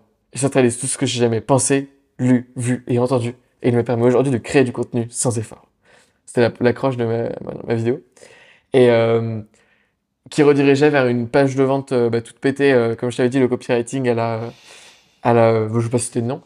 Et, euh, et ensuite, euh, et ensuite euh, un produit du coup à 20 euros comme ça. Et t'avais une série genre de 4 emails entre temps, mais c'est 20 euros, enfin limite l'achat impulsif Oui. peut se faire avec une page quoi. Les 4 emails étaient presque pas nécessaires. Et, euh, et donc ça, ça a vachement bien marché dès le début. J'ai commencé tu sais, avec les crédits publicitaires gratuits sur euh, Google Ads et Facebook. Et, euh, et j'ai fait un très bon ROI dès le début, quoi, genre un truc de x3 ou un truc comme ça. Donc, euh, donc, très bon truc. Je me suis dit, putain, il y a un signal, mais ça, ça, ça, ça, c'est une mine d'or, quoi. Genre quand ça marche aussi bien avec un truc. Alors honnêtement, à l'époque, j'étais pas euh, good good sur le copywriting, quoi. Et je suis pas non plus aujourd'hui, mais tu vois, je suis un peu meilleur. Donc, euh, donc du coup, si ça, ça marche, euh, c'est qu'il y a vraiment un truc.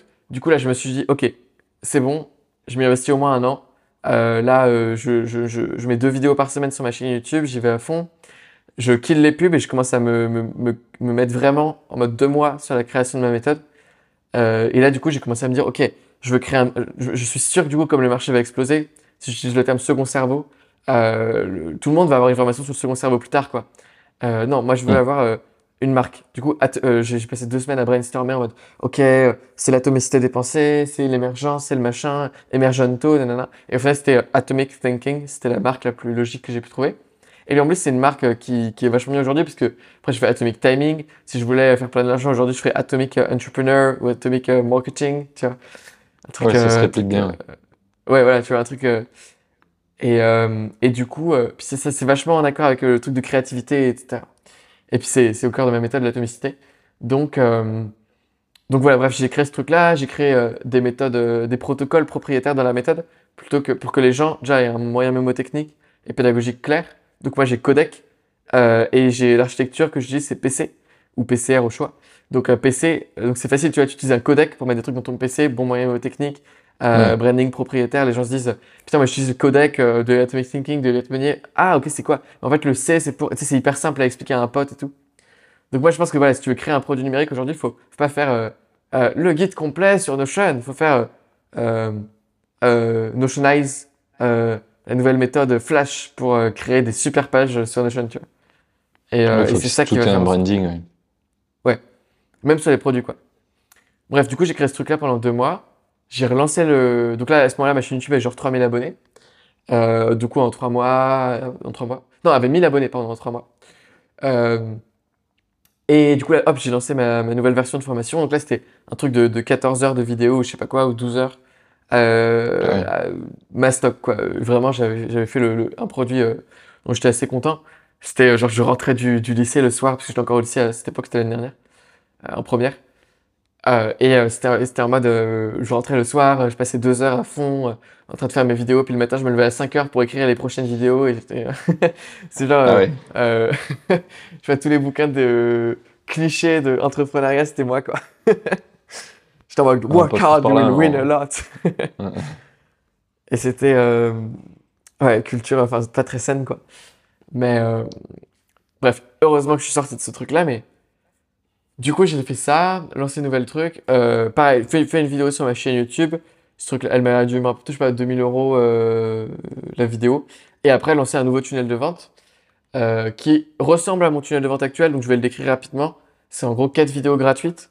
Donc, une vidéo qui présente la méthode, une vidéo qui montre comment je l'utilise, comment je prends des notes avec, une vidéo qui montre comment je crée avec, comment je réfléchis avec, et une Ouais. vidéo qui montre en gros comment ça peut vous, être, vous servir, les enjeux.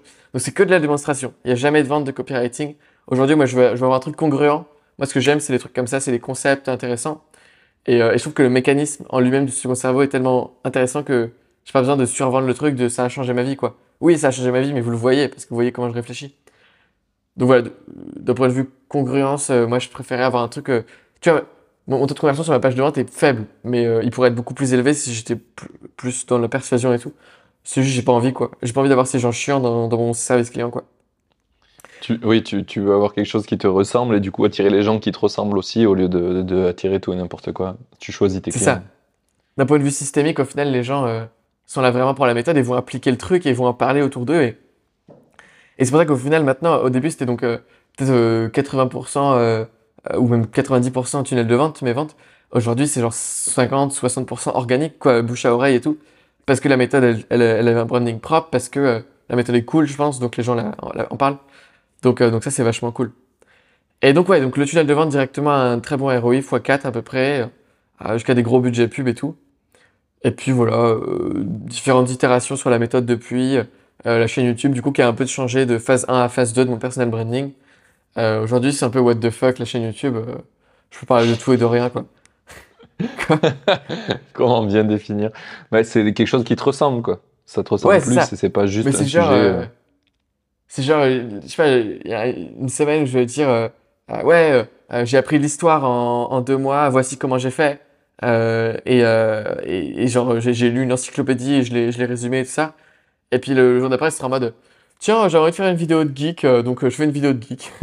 C'est genre, C'est bien. Si, et puis si tu arrives à avoir une communauté de gens qui te suivent et qui, qui restent au long de toutes tes différentes vidéos, c'est que tu as vraiment attiré des gens qui te ressemblent. C'est le, c'est le ça.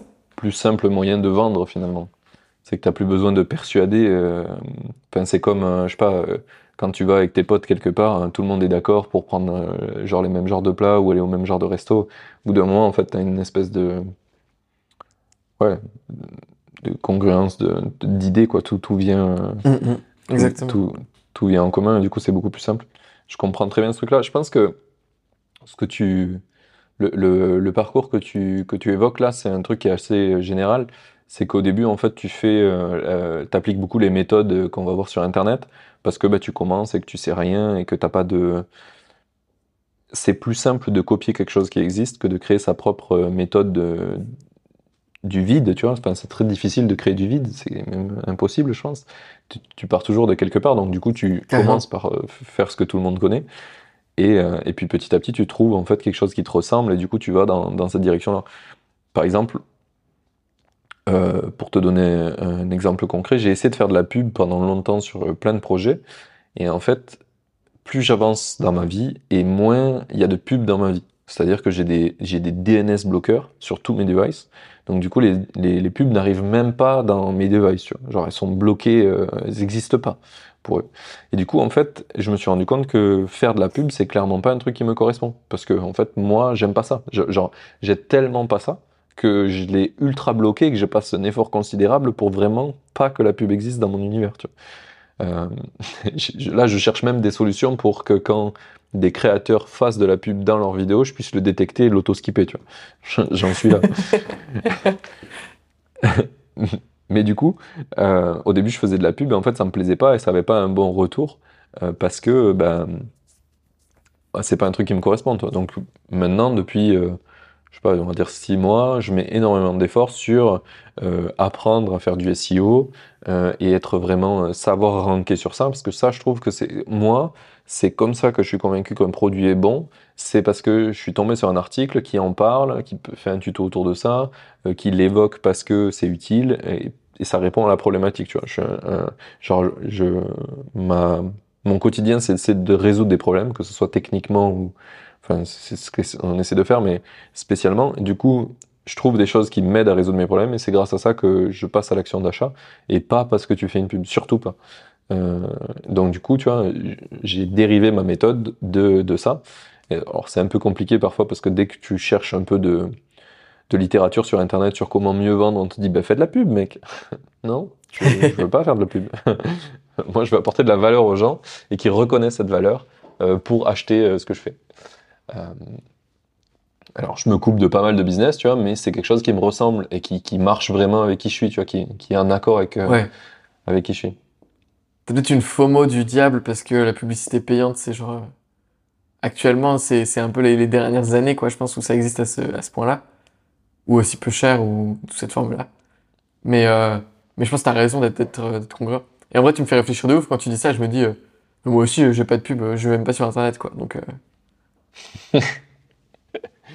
non, mais c'est vrai, maintenant, je, je, je- genre, mes seules sources d'acquisition des connaissances, c'est euh, articles présélectionnés dans un Feedly, un truc qui centralise tous mes, tous mes blogs préférés, euh, livres, et euh, à la limite podcast, quoi. Mais genre, je vais pas sur YouTube, je vais pas sur...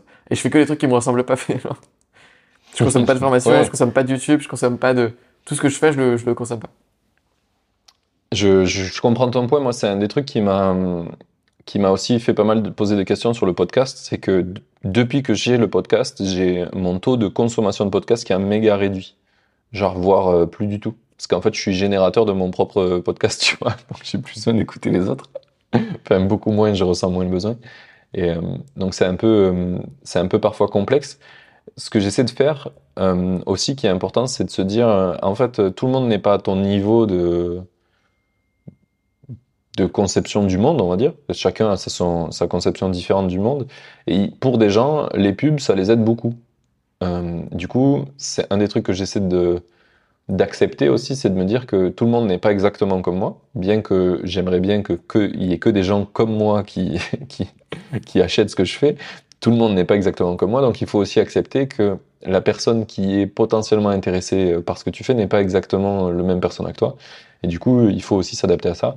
Donc j'essaie de mitiger, euh, mitiger le truc. Par exemple, la seule pub que je m'autorise à faire pour le moment, c'est sur l'App Store.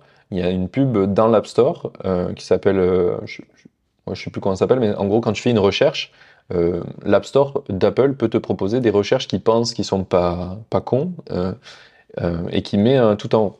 Et ça, tu vois, c'est un des trucs que je sais que j'utilise parfois et que je trouve pas mal, tu vois.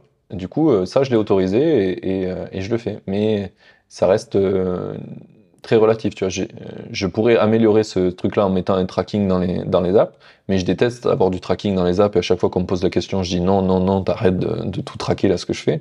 Donc du coup, tu vois, je mets pas ça, donc j'ai pas la, la fin du funnel. C'est un peu... euh, c'est faut trouver un juste milieu entre ce que toi tu penses qui est bien pour toi et qui est bien pour les autres et ce que les autres ont besoin. C'est toujours très dur, tu sais, tu vends, tu vends jamais pour toi euh, uniquement, c'est aussi pour les autres. Donc si les autres ça leur est utile et ça le prouve parce que tes pubs euh, marchent, donc ça veut dire que les gens te trouvent euh, via ça et ça les a aidés. Et si tu regardes autour de toi, il y a plein de gens pour qui les pubs euh, ils aiment bien, tu vois, euh, parce que ça les ça les aide à découvrir des choses. Euh, bah, du coup, il faut pas se couper forcément de ce truc-là aussi, quoi. Hmm, ouais, je suis d'accord. C'est un trade-off. C'est un trade-off à avoir qui est difficile. c'est, je- tu, tu peux voir dans la réflexion que j'ai que c'est toujours pas, pas tout à fait. euh, je suis Ouais, pas c'est pas tout à fait mature. encore. Mais euh, Ouais. c'est vrai. À, à la limite, tu vois, moi j'ai eu un peu cette réflexion sur TikTok, dans le sens où pour moi c'est vraiment une arme de destruction massive de l'humanité, quoi. C'est. La, la plateforme d'un point de vue systémique est horrible. Et, et pourtant, j'ai créé genre 30 jours sur TikTok, j'ai fait, euh, je sais pas, genre 5 millions de vues en 30 jours, enfin, Ouais. ouvert plus, tu vois. Ça a vraiment marché. Et. euh, Mais en fait, enfin, genre. euh, Enfin. C'est quoi ma vie si je me crée- commence à créer sur TikTok, quoi? Genre. euh, Enfin, j'ai pas du tout envie de m'affilier à ces valeurs-là. Et en même temps, il y a l'autre truc de, bah, de toute façon, les gens y sont, les gens vont voir des pubs, donc autant qu'ils voient les tiennes, quoi. Les gens euh, sont sur TikTok, donc autant qu'ils voient tes TikTok. Mm. Et putain, et ouais, c'est super compliqué comme réflexion. J'aimerais bien avoir quelqu'un qui tranche la vie pour moi.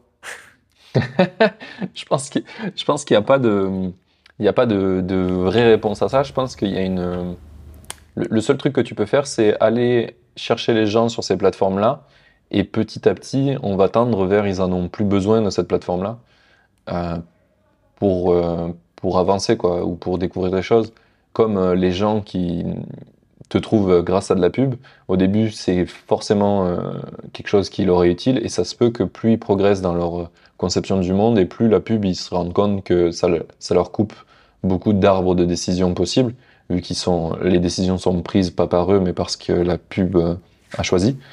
Euh, et du coup, ça se peut que ça change. Donc, je me dis que euh, si ton but c'est d'apporter de l'éducation sur des sujets, c'est quand même bien de tendre vers les plateformes que tu détestes, parce que c'est là où les gens qui sont pas éduqués sur les sujets dont tu parles, ils vont être. Et petit à petit espérer en sortir ou, ou, augmenter ton niveau de sais, euh, sur les gens que tu vas essayer d'éduquer, c'est plus prendre les gens qui sont au niveau 0, mais prendre ceux qui sont au niveau 1, et du coup, eux, t'as plus besoin de les accueillir sur TikTok. Je Hmm. pense que c'est ton l'arbre de progression, il est comme ça. Mais pareil, euh, je trouve que TikTok, c'est c'est de l'immense daube, mais euh, j'ai essayé, et je suis en train d'essayer de mettre des extraits de podcasts dessus, et ça marche plutôt bien. Ça ramène des gens quand même. Donc ça a un intérêt, mais personnellement, tu vois, c'est une app que j'utilise peu. Moi, je l'ai, je l'ai mis sur mon téléphone pour essayer de comprendre un peu comment faire des vidéos qui ont, qui ont de l'impact sur la plateforme.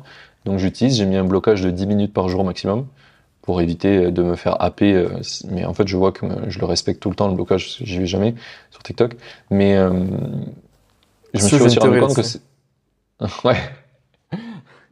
Vas-y, on- on- je, finis, je finis le truc et on en Ouais, parle. ouais. Euh, le, ce que je me suis rendu compte sur TikTok, c'est comme euh, n'importe quel outil, TikTok c'est un outil, et l'outil ça peut être bien et mal utilisé. Euh, et du coup, en fait, moi, quand je me suis mis dans l'outil, j'ai passé mon temps à dire à l'algorithme euh, tes vidéos de merde de gens qui dansent ou de trucs qui font les cons là, ou des mecs de télé-réalité, j'en ai rien à carrer, mon gars. Ça, tu vas me l'enlever. Et euh, tous les entrepreneurs, je dis vas-y, suis, like, suis, like, suis, like, pour euh, rediriger la- l'algorithme vers un truc qui pourrait me faire découvrir des choses. Et ça marche un peu, tu vois. Mais, euh, mais globalement, en fait, je, je me rends compte que à l'étape où je suis maintenant, comment je vais construire de la connaissance, c'est jamais par de la découverte euh, euh, d'Internet, c'est plutôt par des gens qui me font des recommandations. Et après, moi, je Mm. fais mes propres recherches, tu vois. Mais jamais, enfin, très rarement de l'info qu'on me pousse. Ou alors, Ouais. c'est des trucs un peu useless, tu vois. Ouais, ouais, de ouf. Bah, moi, je vois beaucoup de gens dans mon entourage qui me disent, euh, ouais, euh, de toute façon, YouTube euh, ou TikTok, ouais, j'ai compris, de toute façon, je, je, je sais comment influencer l'algo pour qu'il me recommande les bons trucs pour moi, tu vois. C'est en mode, enfin, tu peux pas battre un algorithme. C'est euh, c'est la pire arrogance que tu puisses avoir parce qu'en plus, c'est à, ta- enfin, c'est à ton propre dépens, quoi. C'est euh, juste, l'algorithme n'a pas le même but que toi. Il veut, c'est une entreprise publicitaire, il veut juste te rendre réceptif aux pubs, tu vois. Et, euh, et, et, Et toi, tu veux consommer des contenus qui te font grandir intellectuellement, si c'est ton but, ou te divertir. Auquel cas, on s'en fout, tu vois. Mais euh, il te donnera Oui. que des contenus qui confirment tes croyances, tu vois. Enfin, c'est, c'est genre, si tu, si tu dépends d'un algorithme pour, euh, pour, euh, pour te faire recommander des contenus, t'es un con. Je suis désolé. tu vois, mais genre, c'est, c'est plus ça. Mais alors, pour le coup, en mode expérience et tout, je, je suis d'accord avec toi sur TikTok et tout. Mais, mais je parle pas de ça en particulier, c'est plus en général. Euh, Non, tu bats jamais un algorithme. c'est juste. Il y a, Oui, il y a non, des non, putains de spécialistes pas, des, tu- des neurosciences et des, psych- des psychologues qui, qui ont designé le truc, tu, tu, tu le bats pas, quoi. Oui, ça me fait penser à, à, tu sais, euh, je pense que tu connais, euh, c'est un super sujet d'ailleurs à, à diguer, c'est si tu regardes euh, comment euh, les jeux de King sont créés, tu sais, Candy Crush et, Mm, et tous ouais. les trucs comme ça. Ou, euh, alors je sais pas si c'est toujours le cas maintenant, mais euh, il y a une époque où ils avaient plus de psychologues dans la team de King que de développeurs. Euh, et je trouve que c'est vraiment révélateur de euh, comment le business est construit. Le business est construit pour être addictif. Il, est construit sur les biais psychologiques qui fait que tu vas avoir envie de jouer et surtout tu vas avoir envie de payer. Et ils trouvent le meilleur moment pour que tu payes. Donc ils font, ils font beaucoup King. Leur spécialité, c'est pour un même niveau donné. La difficulté est variable suivant ton profil en fait. Ton, le profilage qu'ils ont fait de toi et ton addiction au jeu rend le, le, le jeu plus ou moins dur. Donc plus tu es addict au jeu, plus le niveau va être ultra dur. Euh, et plus euh, bah, tu joues rarement, et plus le jeu va être simple pour te donner l'habitude de jouer et, euh, et te faire devenir Mhm. accro pour que quand ça devienne méga dur, on te dise Ah, t'as perdu, paye Et ça va être plus simple. Donc, oui, je pense que c'est c'est im- impossible de se dire que tu vas battre les centaines de psychologues qui sont là en train d'étudier le sujet et étudier toutes tes datas versus toi tout seul euh, qui sait même pas prendre un résumé de livre euh, et, Ouais, prendre ça. des notes. C'est ça, genre, juste re- reconnais-le, quoi. Genre, moi, sois pas arrogant de dire, moi, je bats l'algorithme. Non, non. Genre, si l'algorithme veut te faire croire que la Terre est plate, dans deux mois, on se reparle, tu crois que la Terre est plate, il y a pas de souci, c'est genre. Ah oui, oui, oui.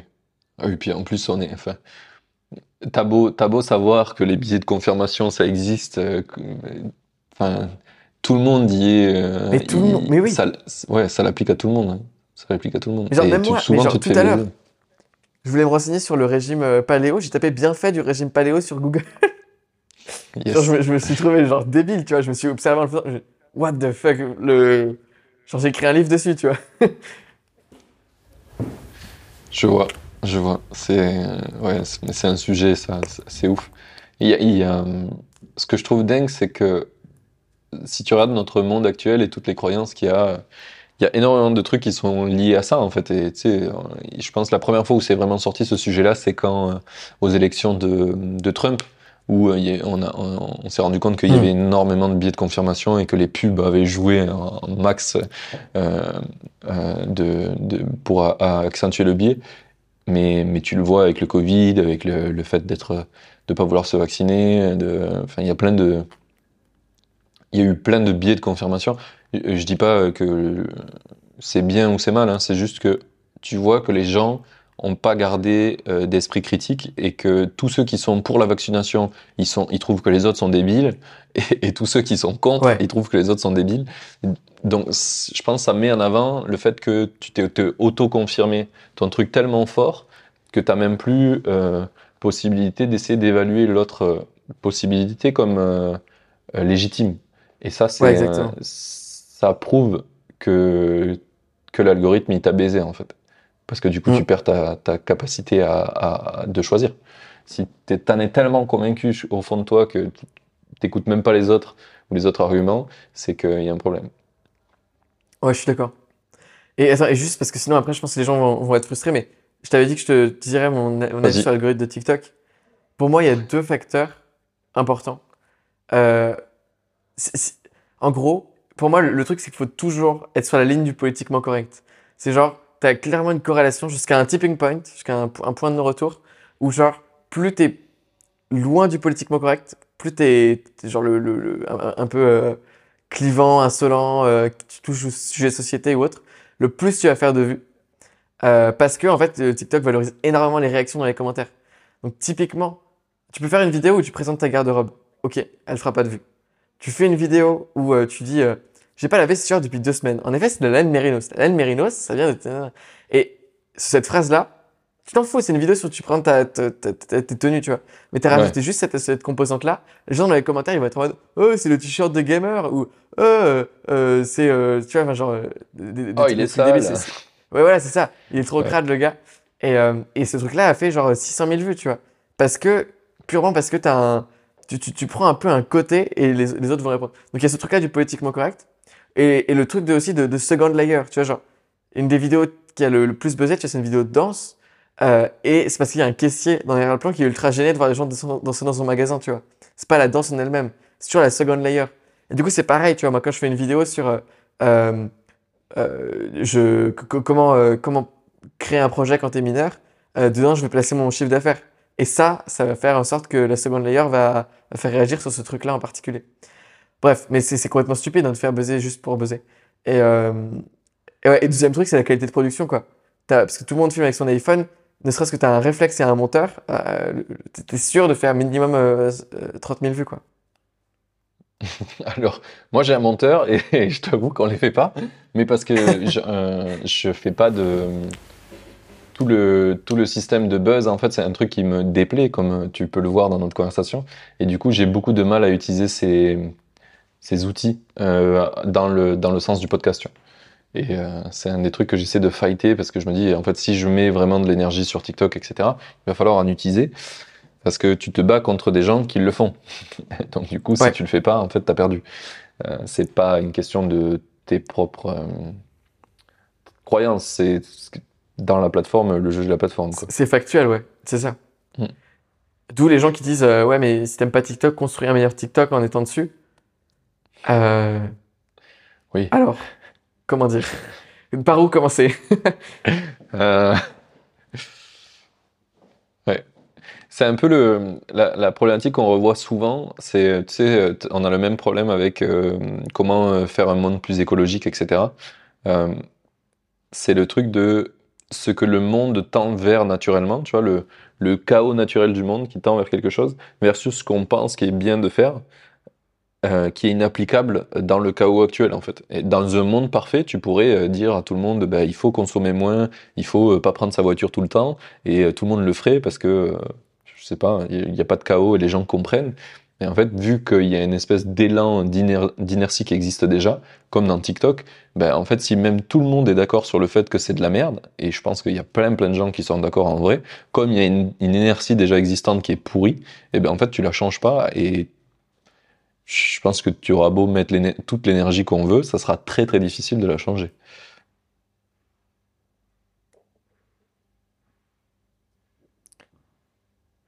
Attends, il y a un bug réseau, je pense, de ton côté. Ah ouais? Si je te, Ah, bon. je te vois cligner des yeux, je me suis dit, ah, bah, non, non, ok. je suis pas endormi sur ma chaise, je te jure. du coup, t'as eu la phrase en entier ou pas? Non, j'ai pas eu la fin, justement. Oui, euh, du coup, je disais que euh, avec l'inertie qu'il y a sur ce genre de plateforme ou dans ce genre de phénomènes comme euh, l'écologie, en fait, tu te rends compte que peu importe l'énergie qu'on pourra y mettre, il y a très peu de chances qu'on arrive à réellement le changer de manière pérenne, quoi, à cause de, l'inertie qu'il y a déjà. Ouais, c'est clair. Oui, je suis complètement d'accord. Il y a... Ou, faudrait que un certain nombre de personnes changent de niveau de conscience au même moment, à- ou, dans une même période, quoi, pour qu'il y ait vraiment un truc où, où la réalisation devient euh, trop grande pour, euh, pour, euh, pour bloquer une inertie, quoi.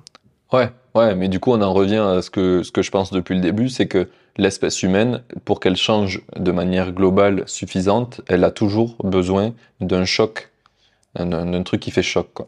Donc, le Covid, ça a fait choc et ça a aidé plein de gens à se dire, mais mon travail, c'est de la merde. Euh, pour l'écologie, ben, on va avoir un truc qui va nous péter dans la gueule, euh, pour, pour plein de Mm. choses, je pense. Et On a- après, tu vois, dans les... Moi, je trouve que c'est surtout, euh, tu vois, une question de niveau de conscience pour l'écologie.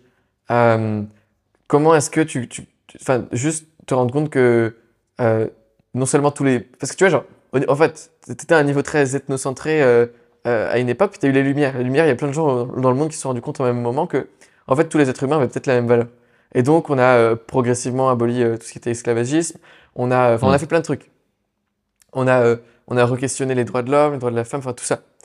C'est dans la même lignée, hein, c'est pas tout de suite, mais clairement. Ouais. Et ensuite, là aujourd'hui, tu vois, c'est se rendre compte que tous les êtres vivants ont une valeur. Et euh, peut-être que du coup, c'est intelligent de, de protéger la- une biosphère, etc. Qu'on fait partie d'un tout. Et que si ce tout n'existe plus, bah, euh, on n'est plus rien. Donc, euh, avoir cette prise de conscience-là permettrait peut-être. ça, ça pourrait créer. Tu vois, la lumière, c'est assez pacifique en fait. C'est plus des émergences intellectuelles qui créent des nouveaux modèles. Et ces nouveaux modèles sont. Enfin, de plus en plus de gens rejoignent ce nouveau niveau de conscience et et t'arrives à un truc où au final, bah, ok, maintenant on peut construire quelque chose. J'ai l'impression. hein. Ouais.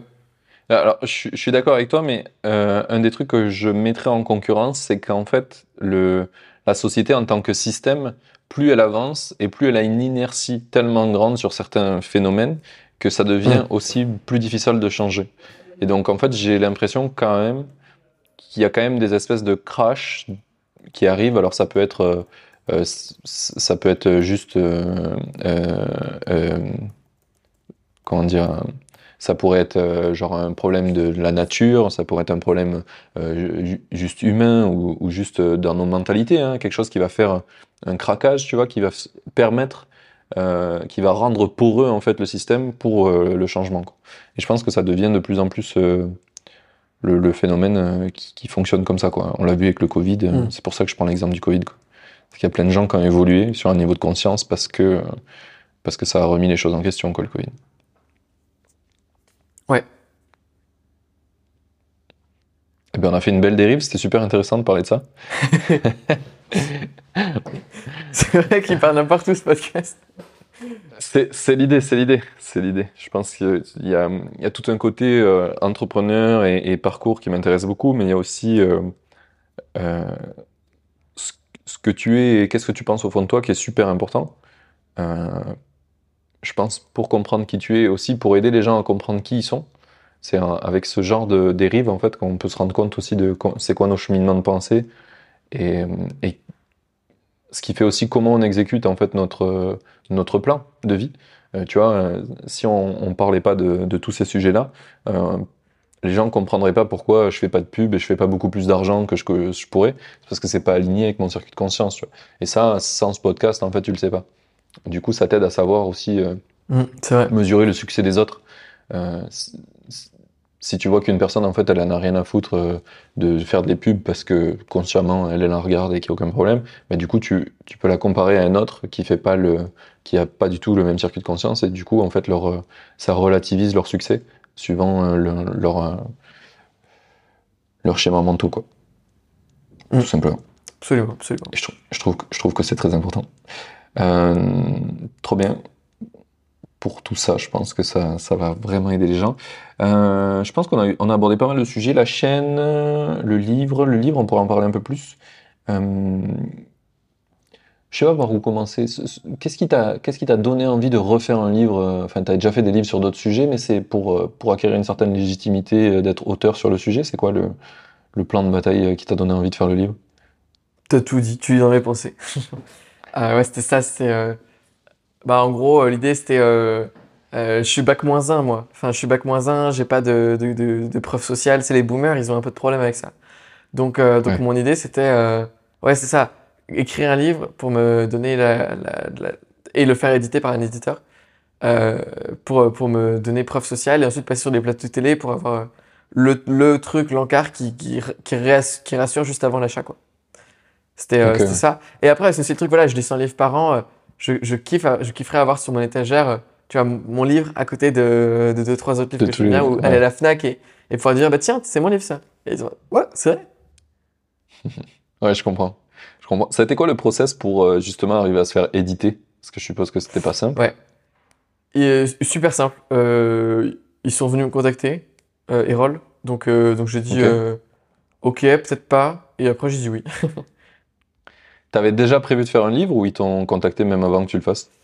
Euh, j'avais déjà prévu de faire un livre, mais en fait, c'est j'ai pas mal de potes qui ont déjà écrit des livres chez Erol. Du coup, je pense que c'est eux qui ont pas mal fait euh, lobby en mode, tiens, il y a Elliot, tu devrais trop trop lui proposer de faire un projet de livre et tout.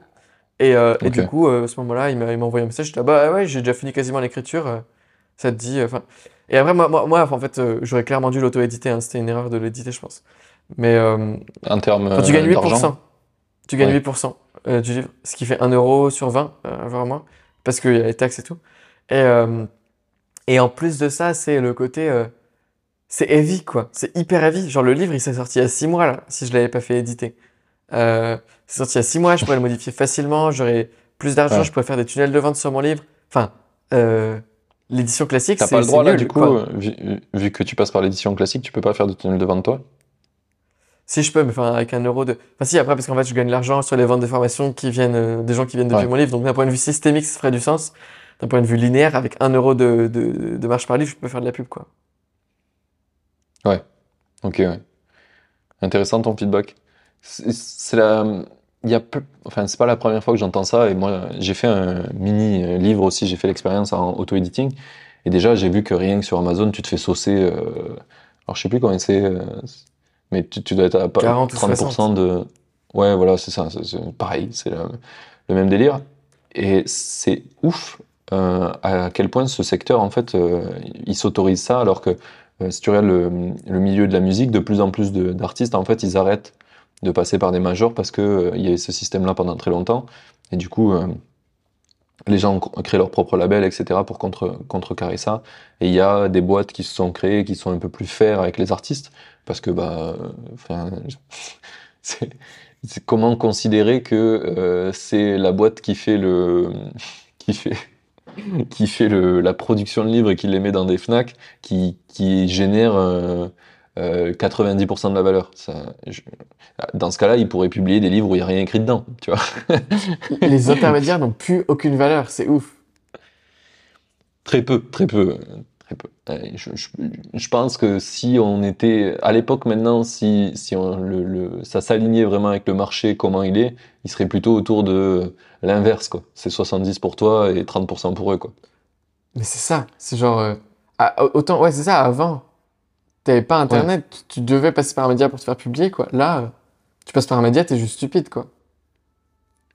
Oui, c'est ça. C'est, c'est parce que tu veux, tu veux qu'il y y y ait- le nom d'une publication, que ça plaise à, aux boomers, etc. Ça, ça a du sens pour ça, mais après, tu sais que euh, pour la plupart des gens, ça a plus, ça a plus vraiment Mm. le poids que ça avait et qui persiste sur un modèle qui est en train de mourir, quoi. Euh, Ouais. et il me tarde de voir euh, des, s'il y a des startups qui vont décider de péter ce, péter ce truc-là, ce modèle d'affaires. Ouais, C'est intéressant. Ouais, moi aussi. Moi aussi, parce qu'en vrai, euh, enfin, quand t'es auteur, le travail que tu fournis pour ce que t'es récompensé derrière quand tu fais publier dans une vraie, dans une vraie édition comme Erol, tu vois, c'est, nul à chier, ça n'a aucun sens. C'est genre, euh, tu- tu te fais chier dessus, qu'on soit, soit honnête. Ah oui, ah oui. Et en plus, ils ont aucune considération pour leurs auteurs. hein. Moi, je trouve que c'est assez sidérant, quoi. C'est limite une fois que t'es publié, euh, ils te répondent plus à tes mails, quoi. C'est assez ouf. Ah, ça y est, ciao, mec. C'est- C'est ouais. Non, mais je devrais peut-être pas les critiquer comme ça parce qu'ils ont euh, un, on a un contrat et tout, mais c'est genre. Ça, on n'est pas sur TF1, donc euh, normalement, il y a peu de chances qu'Erol écoute tous tes podcasts. Mais euh, après, je pense qu'ils en sont conscients, hein, que le, ce modèle, il, a- il- ils ont de la chance parce qu'il existe depuis des millénaires et que tout le monde est d'accord, euh, qu'ils sont tous entre potes et, et qu'ils le gardent euh, avec, euh, précieusement. Mais ça n'a pas duré. Ça- c'est- enfin, c'est- le- les systèmes se rééquilibrent toujours. Ils le savent, c'est arrivé pour la musique, c'est arrivé pour les films. Mm. euh, sur, enfin, ils- ça, ça Atomic arrive printing partout. is coming. Yes. Next business. Ah, ben on arrive à mes questions de fin. C'est quoi tes prochains trucs que tu vas lancer? Atomic Printing. Exactement. Atomic printing, atomic warehouse aussi, j'ai envie. Pour le dropshipping? Parfait. Non. non, non, non, vraiment une. euh, Ah oui, putain, oui, euh, peut-être que je change le nom alors. non, mais c'est euh, l'idée, c'est d'avoir un hangar avec euh, une salle de danse, un atelier de poterie, un atelier de- d'artistes, des instruments, un énorme espèce de Ah, coworking, une auberge de jeunesse. Et euh, faire de l'émergence et créer un média autour de ce, ce lieu avec euh, tout ce qu'il faut pour créer, quoi. Et du coup, tu as un média euh, qui retransmet tous les cours euh, de danse, de machin, tous les cours qui sont lieu en présentiel. Et l'idée, en fait, c'est- genre de faire venir des artistes en résidence, euh, de leur dire, vous venez gratos, on vous héberge, machin, parce que tout le monde est précaire. Et, euh, et en l'échange, juste vous investissez dans le lieu et vous devez donner genre 5 cours par semaine, tu vois. Et comme ça, les autres gens qui sont sur place, ils bénéficient de ça. Les autres qui sont sur place, ils financent en peut-être prenant une chambre, en mangeant au resto ou autre. Ouais. Et après, il y a le média qui finance aussi euh, le lieu. Parce que tout est retransmis en direct sur Internet et tout. Voilà, c'est un peu l'idée. Donc là, je cherche. euh, Si vous connaissez quelqu'un qui a un hangar, dites-moi. Euh, dites Ça fait penser un peu à, au projet, à tous les projets de youtubeurs euh, qu'il y a, comme Mm. Amixem avec la Redbox ou euh, C'est très fermé, ces Vodka. milieux-là. Ouais. Mais, euh, mon mais but, c'est de il- faire il- un truc euh, multidiscipline et ouvert, quoi. Ouais, euh, je pense le un bon exemple c'est euh, Vodka, Ouais, un. YouTuber qui était à la Redbox aussi qui est qui a lui un- un- une passion pour tout ce qui est skateboard, BMX, etc. Du coup, il a fait une Unicorn House, il a appelé ça. C'est un hangar gigantesque où euh, il a mis des restos, des trucs de jeux, euh, de fléchettes, tu vois, de billard, de machin, des karaokés, euh, un endroit pour faire du BMX. Et tout ça, c'est très collaboratif. Où il en a fait un business, hein, bien sûr, mais, mais son idée, c'est que ça soit trop, très open, qu'il rencontre pas mal de gens, qu'il y ait Mm. beaucoup d'échanges avec la communauté, quoi. Ouais, c'est bah, c'est un peu le même truc pour le, la création. Ouais, je, je, je comprends tout à fait ce truc-là et c'est, tu te rends compte que c'est drôle parce qu'on est tous euh, des, des enfants d'Internet, tu vois, un peu, où on a tout fait sur Internet et tu vois qu'on tend de plus en plus à avoir quand même un endroit où se rassembler dans, en- dans la vraie vie euh, pour bien, bien. Je suis en train de penser à nos parents qui nous disaient Mais t'en as pas marre, tu veux pas sortir Plutôt que d'être sur Internet aussi, regarde, ça arrive. Ça, ça a juste pris plus de temps que, que, que d'habitude, mais Qu'est-ce que, que tu recommandes ouais, que ce que tu recommandais, mais voilà, ça arrive. Euh, et c'est et c'est trop ouf parce que ça, c'est des c'est des choses qui, qui ont été perdues, je trouve. Tous ces lieux d'échange, euh, si tu regardes euh, avant l'époque d'Internet, il y en avait énormément, et même encore dans les temps plus anciens, plus t'es plus t'avais aucun moyen de se connecter facilement aux autres qui étaient loin, plus t'avais des lieux d'échange de ouf. Si tu regardes au Moyen Âge, à la Grèce, etc. Enfin, il y a, c'est les, les lieux de vie étaient assez ouf. Et on est arrivé à un moment où la technologie, en fait, ça nous a un peu éloigné de ça. Et là, on y revient de ouf, je trouve, où, Mm. en fait, on a une- la technologie qui est tellement avancée qu'on on, on est tellement euh, connecté grâce à ça qu'on a vraiment un, re, un besoin fort d'avoir des lieux où on va pouvoir faire tout ce qui n'est pas possible via la technologie. Quoi. Euh, et ça, c'est très très cool, je trouve, parce que c'est c'est- c'est une très très très grosse tendance euh, Ouais, d'avoir des lieux un petit peu comme ça. T'as une bonne. Tu vas euh, pouvoir ouais, créer, voir, échanger. Yes. C'est un des trucs que moi j'aimerais bien faire à Madère aussi, tu vois, avec euh, plein d'activités, avoir un gros lieu où il y a. euh, j'aimerais bien avoir un, un truc un peu d'a- d'agriculture, tu vois, euh, là-bas. Euh, puisque à Madère, tu peux cultiver énormément de choses et pouvoir partager avec les gens, tu vas faire euh, que les gens puissent venir apprendre euh, des choses sur la permaculture là-bas, enfin, parce que c'est ultra simple de le faire. Euh, c'est genre, euh, je pense, un- un- si tu considères que c'est en Europe, euh, c'est un des lieux les plus simples où tu peux vraiment faire énormément, énormément de choses. Ce qu'on disait tout à l'heure avec l'eau, etc. Et du coup, c'est super intéressant. J'ai des potes qui ont fait ça aussi dans le sud de la France. Ils ont créé un lieu qu'ils essaient de rendre autonome complètement et où ils veulent avoir plein d'activités dessus. Et euh, en, en rencontrant ce, enfin, en ayant ce pote qui commence à vouloir euh, se- se faire ce truc-là, je me suis rendu compte qu'il y en avait des, je sais pas, des centaines de lieux comme ça en France. Ouais, que les écolieux, c'est assez vois ouf. pas. Ça, ça Ouais. émerge comme des champignons et ça se casse la gueule comme des champignons aussi parce qu'ils ils savent pas comment dur. faire fonctionner un système de gouvernance. Ouais, c'est ça. Ouais. Juste, j'ai oui, oui. un call à 18h, donc il nous reste pas beaucoup de Euh, temps. Yes, yes, bon, on a fini là, on va finir, euh, on, on- je pose euh, mes petites trois questions de fin et on est bien. Euh, je pense que, ah, quoique on a peut-être pas fait, euh, ouais, c'est une question qu'on a survolée, mais je pense qu'on on a, on a assez compris. Pourquoi t'es, euh, t'es à ton propre compte finalement? Est-ce que t'as une réponse simple à ça? Je sais- bah, dis- disons qu'il y a le, le truc scientifique, ce serait de dire j'ai une personnalité plutôt autotélique, donc je vais me fixer mes propres buts. Dès que j'ai le moindre Ouais. moment de temps libre, j'ai aucune entropie de l'attention, je me laisse jamais attirer par euh, TikTok, YouTube, machin. Je, j'ai toujours quelque chose à faire, à créer, à machin. Donc, euh, donc c'est pour ça en fait, euh, quand euh, au, au- au collège, lycée, tout ce que tu veux, moi je, je lisais, tu vois, pendant les cours. Enfin, je, jamais je fais ce qu'on me dit, quoi, parce que ça, ça, ça me saoule. Et, et c'est pas efficient et j'ai d'autres trucs à faire, quoi. C'est pas ma vie.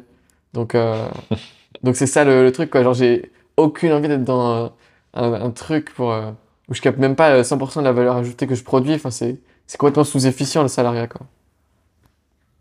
Ok, je pense que c'est une très très, très bonne réponse.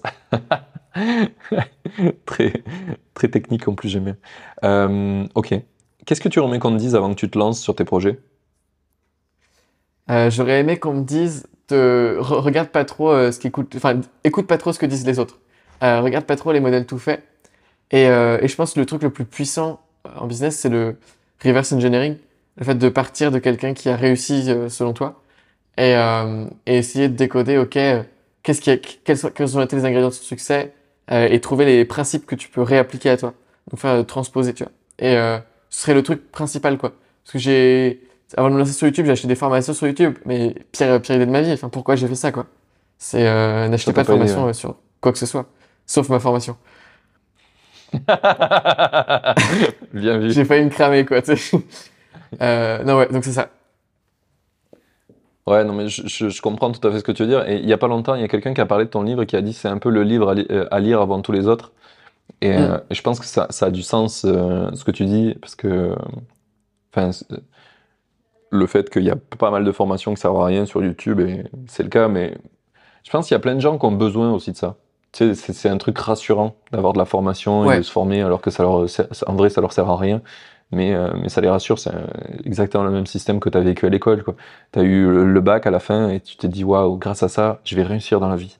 Non. mais euh, ça t'y Oui, fait c'est croire, c'est déjà pas mal. c'est déjà c'est vrai, qu'il y a un marché, il y a, il y a tout ça, il y a pas de problème. C'est plus, t'apprends tellement plus vite en allant chercher les principes plutôt que les. En fait, tu, reprends les principes qui ont permis de construire chaque méthode et tu t'apprends beaucoup plus vite, quoi. Ouais, c'est un des trucs qui m'a qui m'a profondément saoulé à l'école euh, en euh, merde, c'est pas en psychologie, en philosophie où euh, en fait à chaque fois on te demandait de citer les auteurs, de citer euh, pourquoi ils avaient écrit ça.